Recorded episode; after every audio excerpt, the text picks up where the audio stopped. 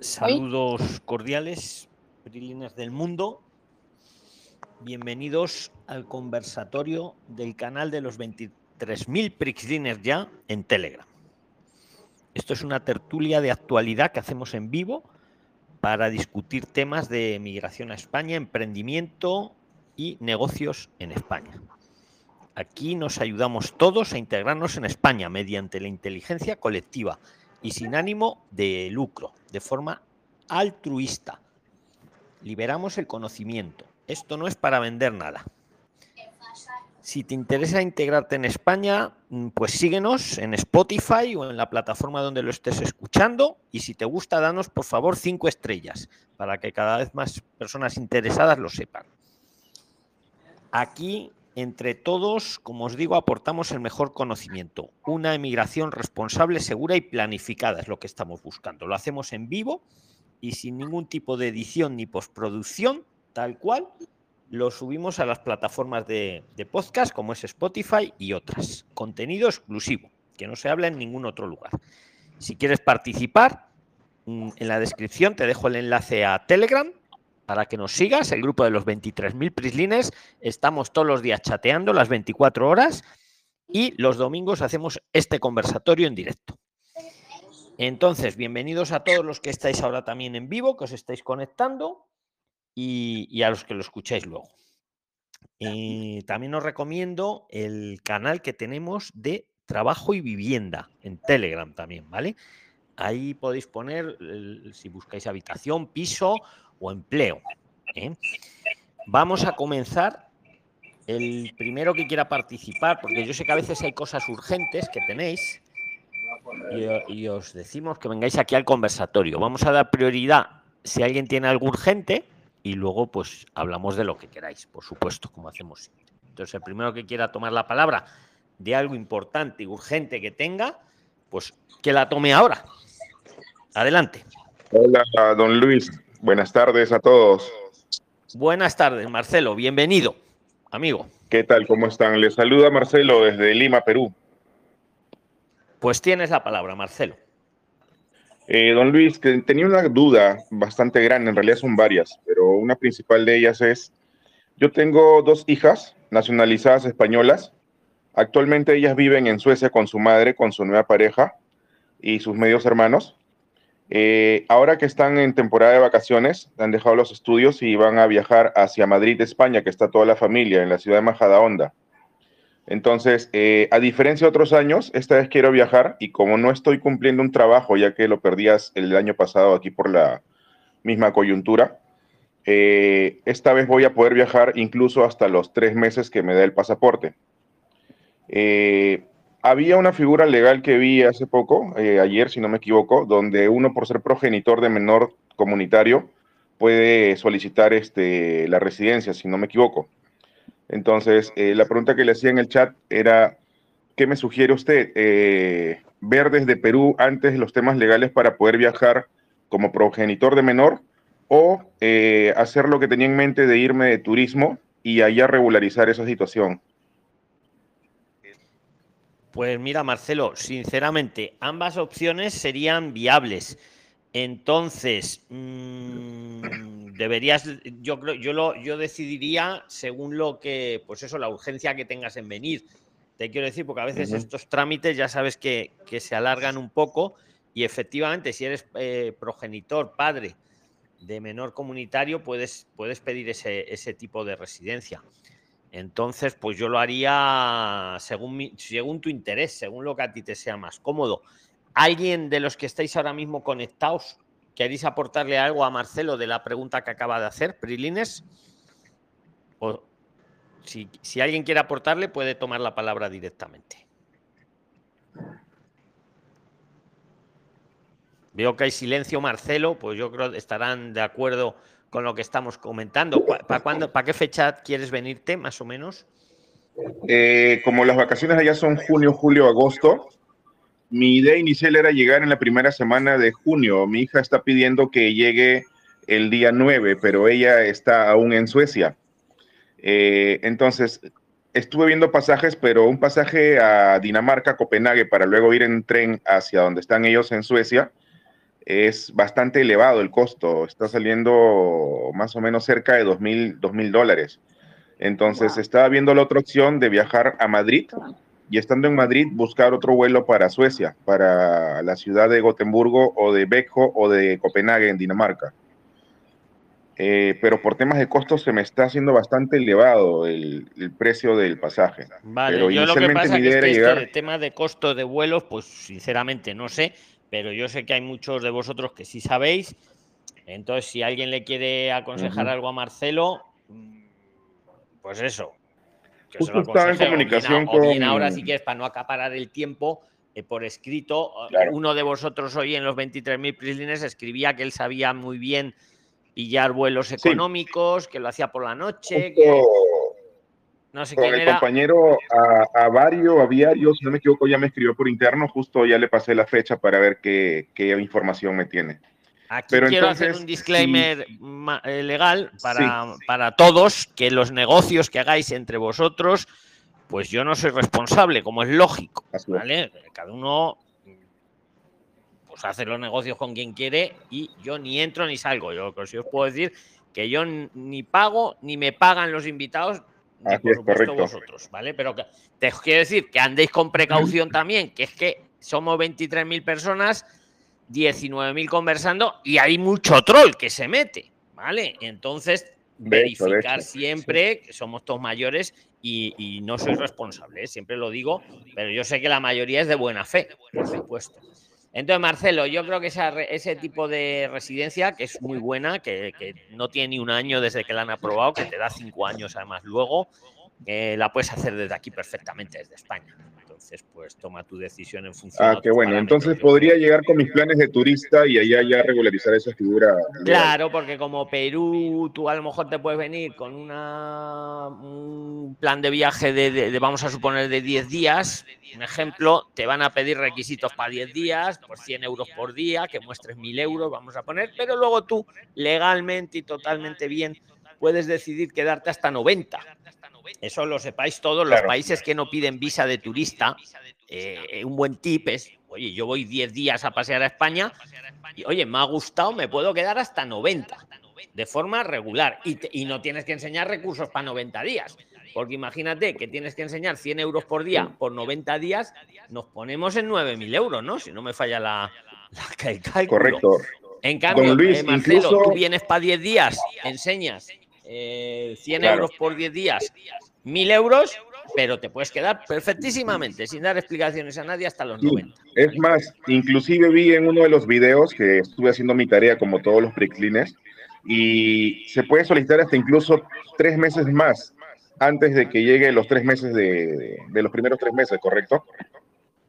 Sí, luego se podría, se podría pedir efectivamente una prórroga de turismo, pero debería de estar justificada, ¿eh? Tener cuidado, tener cuidado que no lo dan, vamos, que no la regalan. Hay que ir a, una comisaría antes de que finalicen esos 90 días y, y, darles el motivo. Hombre, si es por un tema sanitario, de salud, sí te la dan. Si no, pues queda potestad de ellos, un poco como lo como lo planteéis, ¿vale? Entonces eso, tenerlo como plan B, pero, pero que, no hay garantía Don Luis, y La otra duda que tengo es, eh, mi hija obviamente va a ir a España solamente por un mes, que es del 4 de julio al 3 de agosto, y luego retorna a Suecia donde está llevando sus estudios de escuela. Entonces, ¿no habría ningún problema en hacer este trámite de progenitor a pesar de que ella esté residiendo actualmente en Suecia y yo esté en España? Pues, ¿qué edad tiene tu hija? Tiene 15 años la menor y la mayor tiene 20. Hombre, supongo que el trámite se puede realizar también, pero te lo va a complicar un poquito más. Pienso. Ah, ok. Vale. No lo sé ahora mismo, Marcelo. ¿Vale? Lo ideal sería que estuvieran los aquí. No, te voy a decir que sea imposible, ¿vale? Pero, pero te lo va a complicar, claro. Más papeleo y más historia. Don Luis, sobre el tema de eh, Marcelo, escucha, mm, si es otra breve, bien, no podemos acaparar porque tenemos más dale, dale, es breve. Sobre el tema de la sobre el tema de la bolsa de viaje para presentar como sustento por los días, que son un promedio 95 a 100 euros, ¿Se tiene que presentar en efectivo o este, en por estados de cuenta? Mírate en los vídeos que lo explicamos, puede ser por cualquier medio que lo acredite que lo tienes. Puede ser en efectivo, puede ser en tarjeta, puede ser en cualquier medio, incluso puede ser de una manera y de otra combinada. Eso sí, siempre que al oficial de migración que te pide mostrar el recurso le des, le des seguridad que de, efectivamente lo tienes. Pero puede ser con tarjeta también perfectamente, ¿vale, Marcelo? Ahí el mayor tip es eso. Yo vengo para 10 días y me puedo quedar hasta 90. ¿Vale? Venga, vamos a dar paso a más. Ahora vuelvo a hacer el llamamiento que he hecho al principio para que los que os acabéis incorporando. Eh, los que tengáis algún tema urgente, pero urgente, urgente de verdad, hacerlo ahora, ¿vale? Si no, luego no va a dar tiempo. Entonces, si alguien tiene un tema que mañana tengo no sé qué, pasado mañana me pasa no sé cuánto, que tome ahora la palabra y lo tratamos de resolver entre todos. Y si no, ya pasamos a temas más comunes. ¿Alguien tiene algo urgente que le hemos dicho que viniera aquí al conversatorio para tratarlo? Sí, don Luis, este, buenas noches. Le saluda Jorge González. Este, yo conversé sobre el tema del ¿Dónde te encuentras? Os pido a todos cuando toméis la palabra, igual que has dicho tu nombre muy bien, Jorge González, que digáis también dónde, dónde estáis y de dónde venís. Y los demás nos silenciamos, ¿vale? Para que no, no hayan ruidos. Adelante, Jorge. Gracias, don Luis. Yo estoy ahorita en Madrid. Vengo, bueno, he venido desde Perú ya hace un mes. Ya he sacado todos mis documentos, dentro, entre ellos, dentro de ellos el NIE, pero este, hace el viernes me llamó la, la policía este, diciéndome que tengo que ir a la comisaría de, a Luche para actualización de NIE. Entonces quería preguntar si eso es algo común o, o, o, qué es lo que, o por qué se hacen esas llamadas, ¿no? Pues mira, te voy a responder con la información que tengo. Eh, no les gusta, hay alguna mano oscura que no le gusta que saquéis el NIE.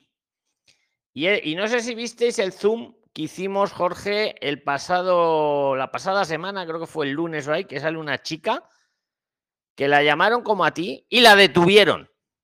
Ojo, la detuvieron. La tuvieron ahí como unas cuantas horas y luego la soltaron. La excusa que le pusieron era que había solicitado el NIE tiempo atrás y que había falseado el documento con el que acreditaba el pedir el NIE. Y luego he tenido conocimiento de dos casos más, que ha sido exactamente lo mismo. Mi opinión, disclaimer legal, es mi opinión. Aquí cada uno da su opinión, ¿vale? Nadie se hace responsable de las otras. Mi opinión es que os quieren asustar para que no pidáis el NIE. Y eso que están haciendo es un delito que en España, y lo digo bien alto, porque seguro que hay alguno aquí infiltrado, eh, un delito que se llama de prevalicación. ¿Qué quiere decir ese delito? Quiere decir que cuando un funcionario público en España, a sabiendas, dicta una resolución injusta, está cometiendo el funcionario un delito de prevaricación, penado. ¿Vale? Es grave. Ojo, la resolución tiene que ser injusta y hacerlo a conciencia el funcionario. Pero es que esto no es que se haya equivocado, porque yo lo primero pensé, digo, a ver si es que la chica de Zoom ha falseado el documento, aunque me parecía muy buena persona, y saludos si está en la sala. Pero es que luego ha pasado a dos prislines más. Les acusan de falsedad documental y, y ellos saben muy bien que no es así, porque si yo presento un documento firmado digitalmente para pedir un NIE y el documento, en vez de... Veros el vídeo, ¿eh? Jorge, es muy importante que veáis el vídeo que hicimos el, el, otro día. Pone... Te voy a decir cómo se llama. Espera, que te lo digo en un momentito. Porque esto que está pasando, yo digo, si lo sacáis, yo lo pongo en la mesa. Si no, pues no pasa nada. Se llama el documento, el vídeo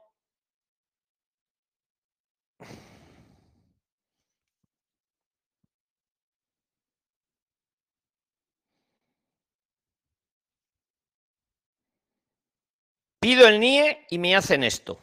Se llama así. Hace, no, fue hace dos semanas. Jorge, hace dos semanas. Eh, se llama Pido el NIE y me hacen esto. Yo iba a poner en el título de este vídeo, pido el NIE y me detienen. Es lo que se me pasó por la cabeza. Clear rate, habría sido clear rate. El vídeo se habría disparado por internet, pero, pero me, me suavicé y puse pido el NIE y me pasa esto.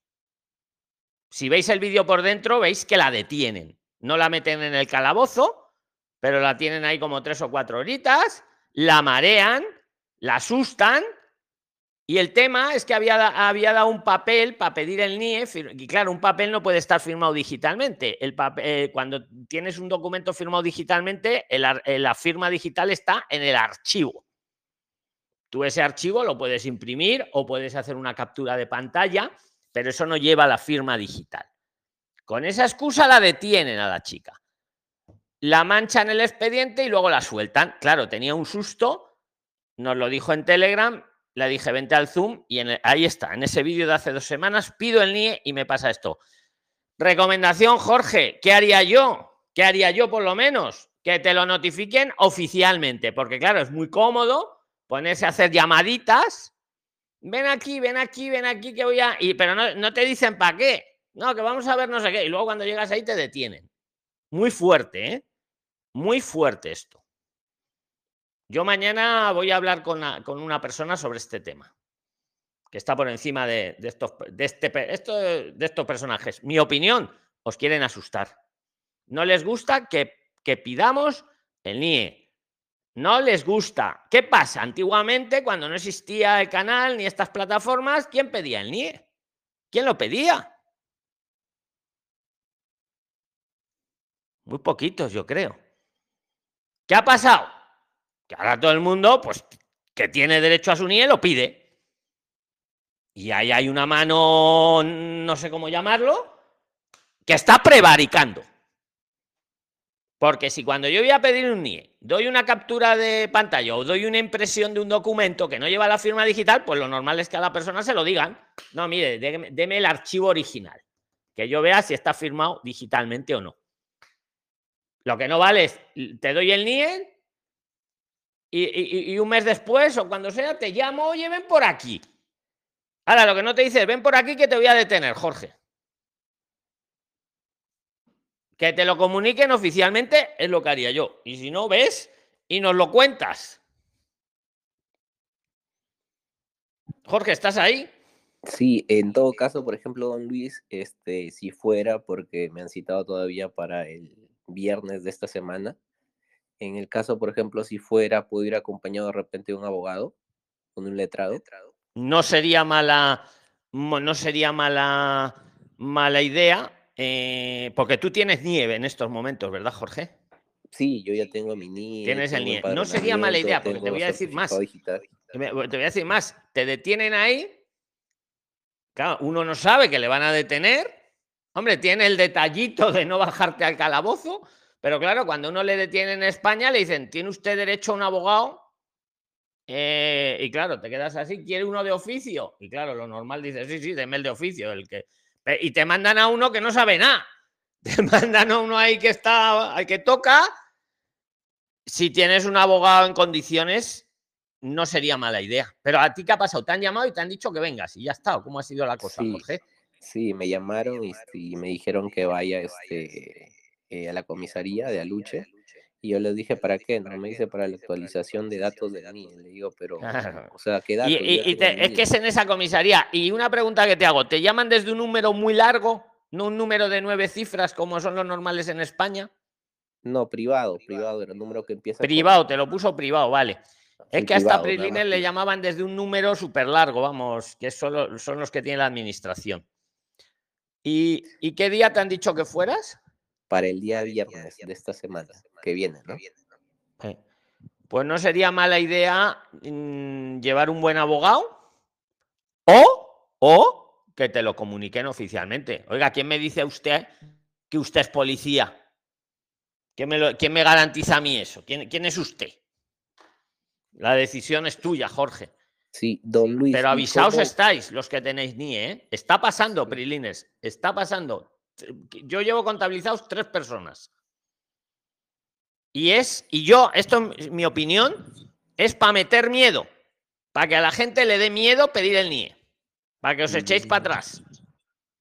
A mí, fíjate, personalmente, que tengáis ni o no, yo tengo mi, mi documento, pero es muy fuerte, ¿eh? Es muy fuerte. Yo iba a poner en el vídeo el otro día con esta chiquita, voy a por el NIE y me detienen. Digo, bueno, me bajé un poco, me bajé un poco y puse, voy a pedir el NIE y me pasa esto. Míratelo, Jorge, verás el testimonio de la chiquita. Sí, sí. Pero es que luego me han llegado dos casos más.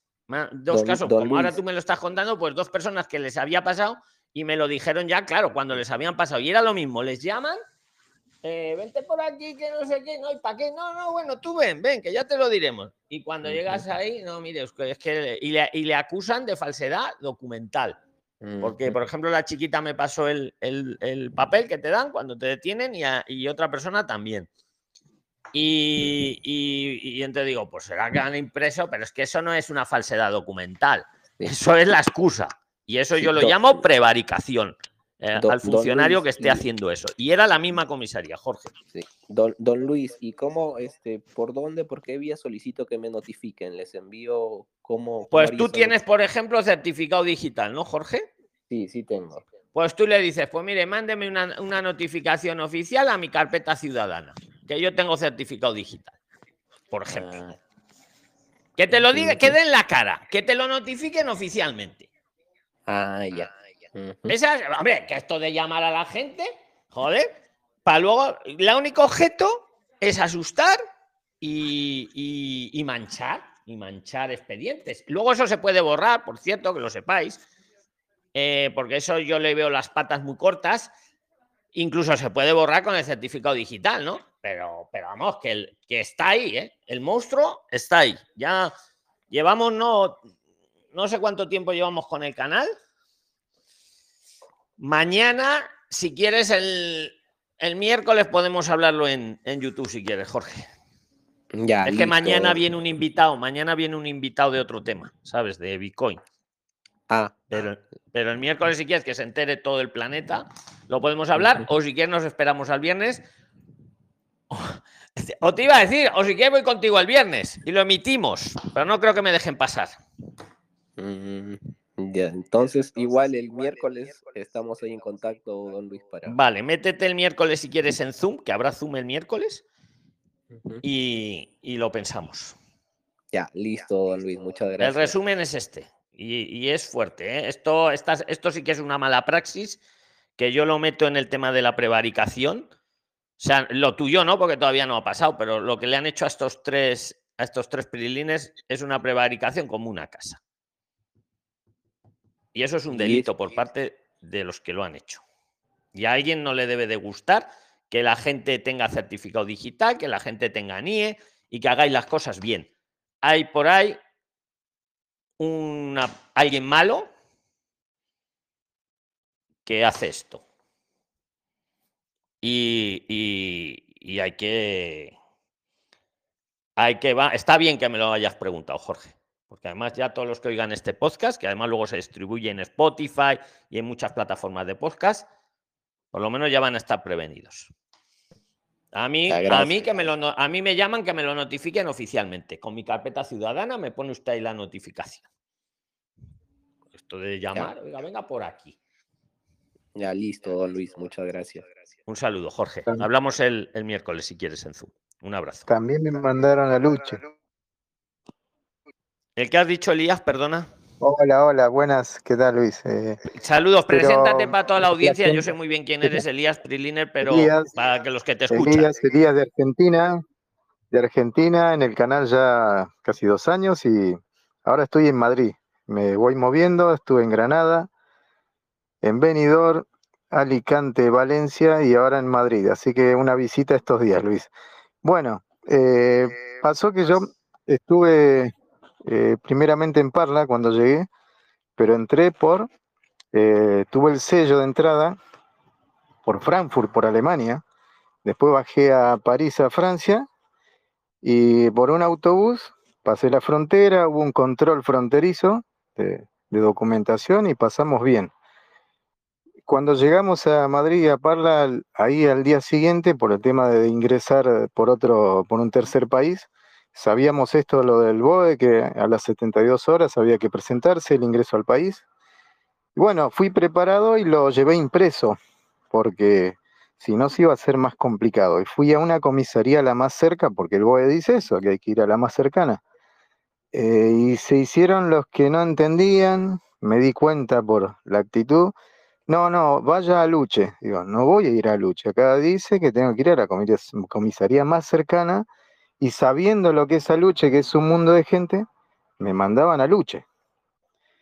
Y bueno, peleando un poquito, digo, no, esto dice la más cercana y la más cercana es esta, del domicilio que presento ahora, que es de Parla. Y bueno, fueron, entraron a la oficina, se demoraron un poco y luego salen y dice, bueno, vamos a hacer una excepción en este caso y, bueno, me lo hicieron, me hicieron el, el eh, me sellaron el ingreso, el ingreso al país, eso de las 72 horas, bueno, me lo hicieron. Vamos a ver, Luis, ¿qué excepción me van a hacer a mí, a mi hija que llegamos de otro país? Eso no existe. Eso fue. No, no, sí, es alucinante. te, dejo hablar, Elías, porque efectivamente.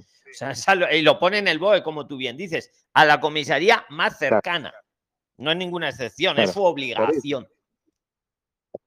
Claro, pero para no quedar mal, me dijo, bueno, vamos a hacer la excepción. Acá no hay ninguna excepción porque yo no soy nadie, no somos nadie. Llegamos y hacemos todo lo, mejor que podemos y, y bueno. Y lo argumentáis bien, y lo argumentáis bien como sois vosotros. Elías, Jorge y todos los prilines, que, que sois unos gladiadores, unos luchadores, eh, os, mm. estáis bien formados y lo defendéis bien. Porque yo me imagino a Elías luchando ahí con un funcionario mm. policial, dialécticamente, explicándole, oiga, que el BOE pone esto. Imagínate una persona que no va preparada. Pues, pues, se queda sin su sello. Le mandan a lucha, ala, y ahí te buscan la vida. Y en la lucha sabes lo que le dicen. Sí, sí, más que es, mucha gente, todos a lucha. Digo, no, yo lo mío es en 72 horas, ni cita ni nada. Lo mío se tiene que hacer ahora, porque lo dice el BOE. Yo espero, espero una hora, dos horas que me atiendan, pero lo tengo que hacer acá, es la más cercana al domicilio que presento ahora. Y fui con el formulario completo y todo. Pero bueno, eh, yo ya vi esa, esa mala predisposición o, o esa, bueno, ya está. Yo ya me di cuenta que ya venía en, en onda en onda borde, ¿no? Como, como que no había buena, buena voluntad, digamos, pero bueno. Eso, esa fue mi experiencia que puedo contar y, nada, no, no, en Aluche yo sé que, que, es mucha gente, o sea que me iban a demorar estas 72 horas que, que no lo podía hacer pasar. Y excepción, yo me reí, dentro mío me reí, Luis, porque qué excepción vamos. ¿Qué excepción? Que tienes razón y que se lo estás argumentando. Y, que, y que si no me voy al defensor del pueblo, es que de verdad, mira, Elías, eh, y todos los sí. que lo escucháis ahora en vivo, en directo, los que lo escucháis luego. Yo he visto casos que nos han dicho aquí en el grupo de los 23.000 prilines que dicen, mira, eh, te dicen, mm. no me lo han sellado, no me lo han querido sellar, o me han dicho que eso no existe, o me han dicho que no sé qué. Y claro, se han, mm. se han quedado sin el sello. O sea, que lo sepáis, claro, porque no han sido tan luchadores con argumentos como has sido tú, Elías.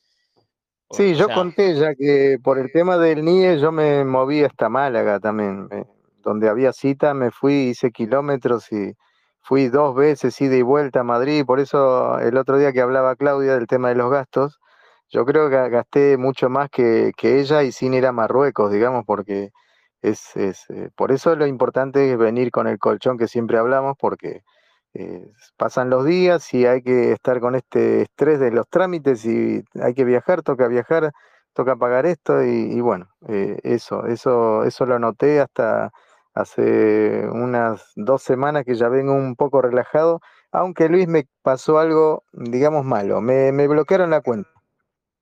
¿Cuál? Cuéntanoslo para que no le pase más pillines. O sea, esto lo hacemos, este conversatorio es para transmitirnos conocimiento pues para ir aprendiendo entre todos. Adelante, Elías, ¿qué pasó con la cuenta? Perdón, acá Elías, eh, te pongo atención en esto porque tengo información para dar de lo mismo, así que te escucho y luego te añado algo. Bueno, yo, estoy tranquilo porque, bueno, que se bloquee, se bloquee, yo el dinero no lo inventé, yo tengo propiedades en Argentina, vendí vehículos, coches en Argentina, hice, digamos, me depositaron en una cuenta bancaria y yo lo retiré porque yo con bancos cero tratos. Allá tengo un dinero, lo retiro enseguida. Bueno, todo eso, como yo abrí la cuenta online, pues, del BBV, bueno, la abrí ahí, accedí, pum, pum, puntito. Me la dieron, la tarjeta, todo bien, pero hasta el 20 de mayo que se me pasó una fecha, yo no me avivé, no leí bien, el 20 de mayo tenía que presentar documentación, yo debería haber ido el día 19 y retirarlo, en todo caso. No lo hice, se pasó, se bloqueó la cuenta. Como fue online, hablé con, bueno, hay un número 900 y, tal para atención, y me atendió bien, me dice, mira, presentá, adjuntá esto todo por, por el teléfono, digamos, todo, todo vía online. Y bueno, ahí lo envié, no sé cuánto se van a demorar, porque esto fue hace días, y no estoy preocupado, porque ese dinero yo lo está, eh, no, no es de ninguna, este, no viene de, como, como le dicen, de blanqueo, bueno, eh, ya está, yo es mi dinero, me lo traje y fue menos de eh, de 10.000, o sea que como turista en mi condición hasta ahora que estoy de turista, estoy en mi derecho, pero bueno, ya iré al banco presencialmente a ver qué me responden. Eso, eso es lo malo, pero bueno, estoy tranquilo. Muy interesante, Elías. Eh, ¿Querías, ¿Qué querías aportar, Gonzalo? No, no, que eh, yo estoy en una situación similar que la de Elías, porque mm. di de alta la cuenta online también. Cuando uno Pero podéis decir el banco que, es para que lo sepamos. Claro, sí, lo, di, lo BBVA. BBVA. Yo, sí, yo también lo hice por el BBVA. aunque son todos similares, ¿eh? pero bueno, seguís, seguís. lo hice por el BBVA y por el Santander. Ambos bancos te dan la opción de una cuenta gratuita si la haces online teniendo el NIE. El problema empieza cuando hay que identificarse. Entonces, en el BBVA te dicen, que con ese NIE cuando te vas a identificar te dicen, mira, este NIE no, no, funciona muy bien. Y, a mí ya me notificaron, si bien me dieron la cuenta, para hacer un resumen, eh, me notificaron que como que falta información y que de acá a un mes se va a bloquear la cuenta si no la entrego. Yo ya he llamado, he subido el pasaporte varias veces por la aplicación, pero no, no termina de quedar bien. Y en el Santander, a diferencia del BBVA, me dieron todo rápidamente, ya me llegó también la tarjeta, todo, ninguna notificación de nada, pero cuando fui al banco a preguntar si estaba todo bien, la ejecutiva me dijo, mira, acá siempre pasa que te dan la cuenta así, con este NIE, y en 40 días más o menos se bloquea. Ahora, ¿qué diferencia hay entre el Santander y el BBVA? Que en el Santander, me dijo la chica del Santander, si se bloquea la cuenta, el dinero lo puedes igual seguir sacando. Lo que no puedes hacer es ingresar más dinero. Pero en el BBVA, si se te bloquea la cuenta, que es lo que le pasó a Elías, no puedes ah. ni sacar el dinero ni ingresar más dinero hasta que rectifiquen. Eso lo sabes seguro porque yo tenía entendido, eh, Gonzalo, que en todos, si te la bloquean, mm, te dejan sacarlo, te dejan que te lo lleves, pero no meter. Eso lo, ¿A ti, Elías, no te lo dejan sacar en, este momento? No, es, cierto lo, es cierto lo que dice porque yo en las llamadas que, hice me dijo eso, ni, ni retirar ni... Bloqueo total, no solo nuevos ingresos, bloqueo total. Y, y, el problema es que, bueno, yo, como bien, bueno, en el Santander aparentemente es diferente, pero igual yo he estado un poco inquieto con esto y por eso no he querido del todo cerrar el tema con un banco. Y ahora me parece. No, no, es que da miedo, da miedo meter el dinero. Pues lo meto y oye, que, en 40 días me lo bloquean. Que, ¿Queréis que os diga mi opinión de esto muy rápido y seguir los dos, Gonzalo y Elías? os explico. Igual, escuché el video el otro día de riesgo, ¿eh? Elías, pero hay un tema que, parece que, tenemos que hablar, esto. que parece que es la solución, ¿eh? Ahora igual escuchemos a Don Luis y te digo. Sí, sí. No, yo sí, iba a decir que es que hay unas cuentas que son, digamos, para turismo, ¿no? Pues yo qué sé, uno viene a pasear por España, trae su dinerito, lo que deja en el banco, para no cargar con él eh, por la calle, yo qué sé. Claro. Eh, estamos hablando de los 40, 90 días eh, en el Santander creo que se llama Cuenta Mundo, en el otro no sé cómo se llama, existe. Que te la abren, ojo en el NIE es suficiente. Ahora, ¿qué pasa? Que cuando uno se quiere quedar más tiempo, más tiempo, eh, pues tiene que tener una residencia, una estancia. Ah, Entonces, por eso no les vale el NIE a partir de cierto tiempo, Gonzalo y Elías, porque el NIE no es un permiso de residencia ni es una estancia. Distinto es, cuando te dan el NIE, Gonzalo, Elías y todos los que lo mm. escuchéis, cuando, por ejemplo, yo pido una estancia de estudios y como no tenía NIE, me plantan ahí el NIE, claro, pero en realidad no es por el NIE, es por la estancia que lleva o la visa que lleva. Yo pido una visa no lucrativa o una visa de estudios y, y en la visa me dan un NIE. ¿Vale? si lo tengo saco de antes, también me dan el mismo NIE, es el mismo NIE. que sepáis que lo que está echando en, falta estos bancos es la autorización de residencia que tiene que quedar que tener uno cuando se queda en España por más de cierto tiempo, 90 días en, la mayoría de los casos, ¿no? Entonces, es eso lo que están echando de menos la abren, digamos, provisionalmente, pues para el que viene a pasear en su tiempo de turista. Pero claro, como se pasen los plazos y no le presentes un permiso de residencia o de estancia, algo que acredite que tú te quedas regular en España, que no estás en situación irregular, es esa la mm. clave. ¿eh? O sea, el NIE va a ser el mismo número. Lo que están echando, de, lo que no se deben de explicar bien los ejecutivos muchas veces, no, a mí deme la residencia. ¿Cómo se queda usted? O la estancia. Adelante, lo que queráis. Perdón, ¿eh? Oye, cerrad el, cuando no habléis, cerrad el micro, que se acopla. Venga. Sí, lo, que pasó ahí es que la cuenta online es un poco engañosa porque como el sistema online funciona, por decirlo así, paralelamente al de las oficinas de los bancos, eh, el sistema te permite hacerlo con el NIE que nosotros tenemos pero justamente luego el sistema empieza a solicitar la tarjeta de residencia y ahí es donde se genera el problema. Y, la verdad que es atractiva porque es gratuita si no eras cliente del banco y, uno se quiere tratar de liberar de pagar estos 30 euros. Pero bueno, esta es la solución que yo veo más, eh, por decirlo así, práctica. En el Acabas de decir una cosa, Gonzalo, que ahora cuando acabes te lo digo. Porque es, que esto de los 30 euros, ahora, todo esto que está pasando, si me compras un seguro, me olvido, ya no te miro si tienes Tal cual. Tal cual. Sigue, Gonzalo, sigue, porque es que yo me enciendo. A mí, a, mí, a mí en el banco BBVA el primer día, cuando yo fui a identificarme, me dijeron, con este NIE no te identificamos. Eso fue en una sucursal. Al final yo me identifiqué en otra. Pero el tema es este, me dijo, pero yo te abro una cuenta acá en la oficina con tu pasaporte si tienes, eh, si sacas un seguro de salud, me dijo. Y me dijo que costaban como 32 euros. Eso, em, eso, vamos, eso, eh, eso es en cualquier eh, pleito de consumo y además todos los bancos están haciendo lo mismo. Eso no se puede permitir. O sea, si me compras un seguro, te la abro. Y si no, no. ¿Eso qué, ¿Eso qué es? Claro, porque el tema, por lo que, porque nosotros, o sea, como que nosotros eh, tenemos una amiga acá en Barcelona que nos acompañó y ella le dijo, pero un poco bueno, pero ¿por qué? Y él le dijo, bueno, como él no tiene, no tiene tarjeta de residencia y, entra como turista, vamos a decir, necesita sí o sí tener que el banco le, le otorgue este seguro. O sea, como que fue la justificación. Pero el punto al que yo quiero llegar es este, y que yo no lo sabía esto. Me enteré que ya varios Prixliners presentaron con ese seguro de salud la estancia de estudio.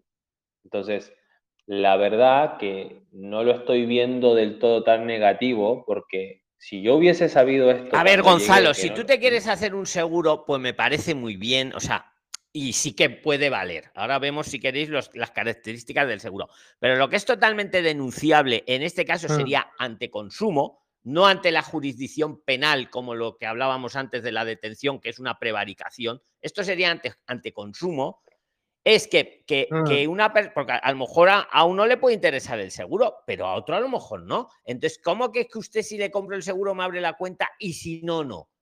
Eso es como una especie de chantaje, ¿no? O sea, ¿eso qué es? Lo, que pasa es que a la larga, don Luis, a la larga, don Luis, fíjese que, el, cuando uno hace. a mí ya me dieron la cuenta, yo ya tengo cuenta, o sea, la cuenta está activa. Solo que. Sí, pero miedo me da una cuenta, Gonzalo, que a los 40 días, si no les compro un seguro, me la pueden cerrar. No, a ver, que yo haría lo que tú haces. Si yo necesito mm. un seguro, pues, pues ya mataría dos pájaros de un tiro, me lo haría con el banco Vale, de acuerdo, estoy de acuerdo, yo lo haría, pero, pero eso no quita que que no necesite un seguro, oye, qué narices que me están contando. o sea, no es que yo le quiera dar puntos a favor al banco, pero sí es verdad que desde el primer día a mí en, la oficina, cuando yo fui a identificarme, eh, vino como una supervisora y me dijo, mira, con este NIE nosotros ya no te podemos identificar. Y se negó a identificarme. Entonces yo fui a otra sucursal donde me dijeron algo parecido, pero la chica igual. Pero Gonzalo, que no es por el NIE, insisto. Ella mm. lo que quiere es, en, todo caso, el TIE, que el TIE es el NIE puesto en una tarjeta que ya lleva tu foto y te puede identificar. Pero es que también te puede identificar con el pasaporte. sí, pero fíjese, finalmente. pero fíjese que ella a la larga tenía un poco de razón, porque hasta el día de hoy yo sigo teniendo el problema que el sistema no termina de reconocer mis documentos de afuera. Entonces, eh, a la larga, la opción inicial que ella me dijo que fue con el pasaporte y con un seguro, sí va a funcionar, porque es una cuenta aparentemente como para, vamos a decir así, personas que vienen con solo pasaporte. Eh, no sé si extranjeros o, lo que sea. Pero bueno, en resumen, yo lo que le estoy viendo positivo en pos de solucionar cosas es que si aún uno quiere presentar la estancia de estudio, aparentemente ese seguro sirve y yo mañana voy a ir al banco temprano para resolver este tema y si tengo que salir de ahí con una cuenta, con un seguro, lo voy a hacer y lo voy a utilizar para la estancia de estudio. bueno, pues te digo rápidamente para ti y para todos los que lo estén escuchando, escuchen luego el, el, audio en cualquier plataforma como Spotify o otra plataforma de podcast. Si quieres que te sirva el seguro para la estancia por estudios, tiene que tener una cobertura de 30.000 euros, ¿vale? Eh, tiene que ser sin carencias y sin copagos. Esas tres características, que sí que lo tienen. ¿eh? O sea, un seguro que te cubra 30.000 euros a gastos de enfermedad, que no tenga carencia ni copagos. ¿Qué quiere decir carencia y copago? Carencia, que no tenga carencia, quiere decir que desde el momento que lo has contratado, Gonzalo, funciona el seguro, que no vale, no, lo contrato hoy y empieza a funcionar el seguro dentro de un mes o dentro de tres meses, no, lo contrato hoy y ya hoy estoy cubierto, eso es sin carencia, sin periodo de carencia. Y sin copago, ¿qué quiere decir? Me ha pasado algo, me, he caído, me tienen que operar el, pie, no tengo que pagar nada. No hay copago, lo cubre todo el mm. seguro. Me pasa una enfermedad, Dios no lo quiera, no hay copago. Es que hay otros seguros que a lo mejor son más baratos, pero si te pasa algo, el, asegurado tiene que poner algo de dinerito. ¿Vale? Esto, eh, tiene que ser un seguro sin carencia, que empieza desde el minuto cero que lo has firmado, y sin copago, y que te cubra 30.000 euros. Pero ¿qué te quiero decir? Si está bien que lo pidas, pero que esto es una esto, esto es una mala praxis bancaria. Os digo para los que lo escuchéis esto también, que y a lo mejor no necesitéis el seguro como Gonzalo, hay algún Prisliner que lo ha solucionado de la siguiente forma. Ha negociado con la entidad, esto lo hacen todas las entidades bancarias, ¿eh? las, las físicas, están como compinchadas entre ellas. Eh, ha negociado el seguro y ha dicho, bueno, a lo mejor el de 30 euros no, porque yo no lo necesito como Gonzalo, pero hágame, por ejemplo, uno de decesos, que es más barato que a lo mejor son 12 euros al mes. Y me acuerdo de una Prisliner que nos lo contó en un Zoom, que lo había hecho así y, se lo habían aceptado. Pero yo no me estoy metiendo, o sea, yo con lo que me meto, que qué es eso, eh, que vamos, que eso no, eso no se sostiene y lo están haciendo. Y encima es como una especie de monopolio, porque entre ellos se han compinchado, se han compinchado para hacerlo. ¿Vale? Eso es una mala praxis, porque tú a un consumidor para abrir una cuenta bancaria no le puedes obligar, entre comillas, a comprarse un seguro. ¿Vale? Que, haríamos lo mismo al que necesita el seguro, bien, ¿qué tal? Pero que eso, eso es una mala praxis. Eso en cuanto se vaya a consumo, les van a meter un puro a estos tres o cuatro bancos, porque encima están entre ellos compinchados. Porque lo están haciendo los tres, Santander, BBVA y el CaixaBank. Y no sé si los, otros no. y, bueno, lo que recomiendo es ahora que están activas algunas cuentas y que retiren el dinero y que, ya está, si es para la estancia, tienen Hombre, ese y Elías, y sobre todo a los que han pedido asilo, si se lo deniegan, que esa es otra. Claro. Que te deniegan eh, la protección y mandan un email al banco y te bloquean la cuenta. Ahora esta semana yo voy a continuar, Luis. Esto no me desespera porque es como ¿Cuánto tiempo vas a estar por Madrid, Elías? A ver si te puedo hacer un vivo un día contigo. calculo que voy a estar entre seguro una semana o dos semanas. Eh, vale, yo te abriré un privado en esta semana y coordinamos si quieres. Bueno, bueno bien. Elías, ¿y tú, tú quieres presentar? Y, y si eso vamos a acompañar a nuestro amigo Jorge el viernes. También, a Luche. Tenemos que este, estar unidos, O sea, a ver, yo esto lo estoy haciendo porque me apetece, que lo sepáis. O sea, yo, en vez de ponerme a ver series como El Vecino, hace dos o tres años yo tenía el canalcito muy pequeñito y digo, voy a ayudar a vosotros, porque os vi muy despiertos. Vosotros sabéis que yo esto no lo estoy haciendo para monetizar. Yo aquí no os estoy vendiendo nada. Tengo una academia desde hace 20 años. Si alguien me quiere comprar el curso, siempre aquí estoy, por supuesto. Pero no hago el canal o las plataformas para venderos. Ahora, si alguien pregunta, pues le digo, oye, aquí está. Pues, Lo que os quiero decir, que como no estáis unidos, esto de lo de los NIES, que no les gusta darlo, esto de un seguro, ¿esto qué es? Que estamos en Europa. Sí, eh, el- antiguamente nadie lo sabía. Y eh, insisto, yo haría como Gonzalo. Yo necesito el seguro y quiero ser práctico y quiero abrirme la cuenta ya, pues sí, porque lo necesito. Pero eso no quiere decir que sea una mala praxis, Mm, praxis lo que están haciendo. Como no estemos unidos en estas cosas, mm. eh, eh, nos pisan. Antiguamente, cuando no existíamos, entre comillas, cada uno Mm. perdido por ahí, por el. Hacían lo que querían. Sí, Explico, no, no, sin seguro no te abro la cuenta. No, no, no, el NIE no, eso no es. ¿Va a ser ya el pasaporte? No, eso no es aquí. ¿Me explico? bueno, Es muy importante esto que estamos haciendo. Muy importante que entre todos nos apoyemos y nos transmitamos el conocimiento. Son muy importantes estas reuniones y las que hacemos en, en YouTube. Muy importantes. Estamos ayudándonos entre Mm. todos mucho. No es que yo os esté ayudando, entre todos nos estamos ayudando. Y yo, por cierto, no estoy trayendo a nadie a España. Que alguien me. No, es que lo- no, yo no traigo a nadie a España. Yo os pongo la información en la mesa. Entre todos ponemos la información en la mesa y el que quiere ahí la tiene y el que no, pues no la tiene. O sea, el, que- quiere venir o no quiere venir, o el que se quiere integrar o no, ya es cosa de cada uno. ¿Me explico? Lo que estamos es liberando el conocimiento, lo que he dicho al principio del, de la- del conversatorio. Don Luis, igual al- añado algo más que como, como igualmente ya tenía la cuenta bancaria, tenía un IBAN y tenía todo, eso es importante añadir, ¿eh? que las cuentas del BBVA y del Santander vienen con el IBAN que te permite hacer las transferencias internacionales y todo eso. Fui a correos dos veces y en correos no me quisieron dar la tarjeta porque no estaba empadronado, así de simple. Fui en Barcelona y fui a, en Mataró, que es donde estoy. No te la abrimos si no estás empadronado. Pues te doy un dato con esto, Gonzalo. Esa es otra mala praxis que aplican algunas oficinas de correos.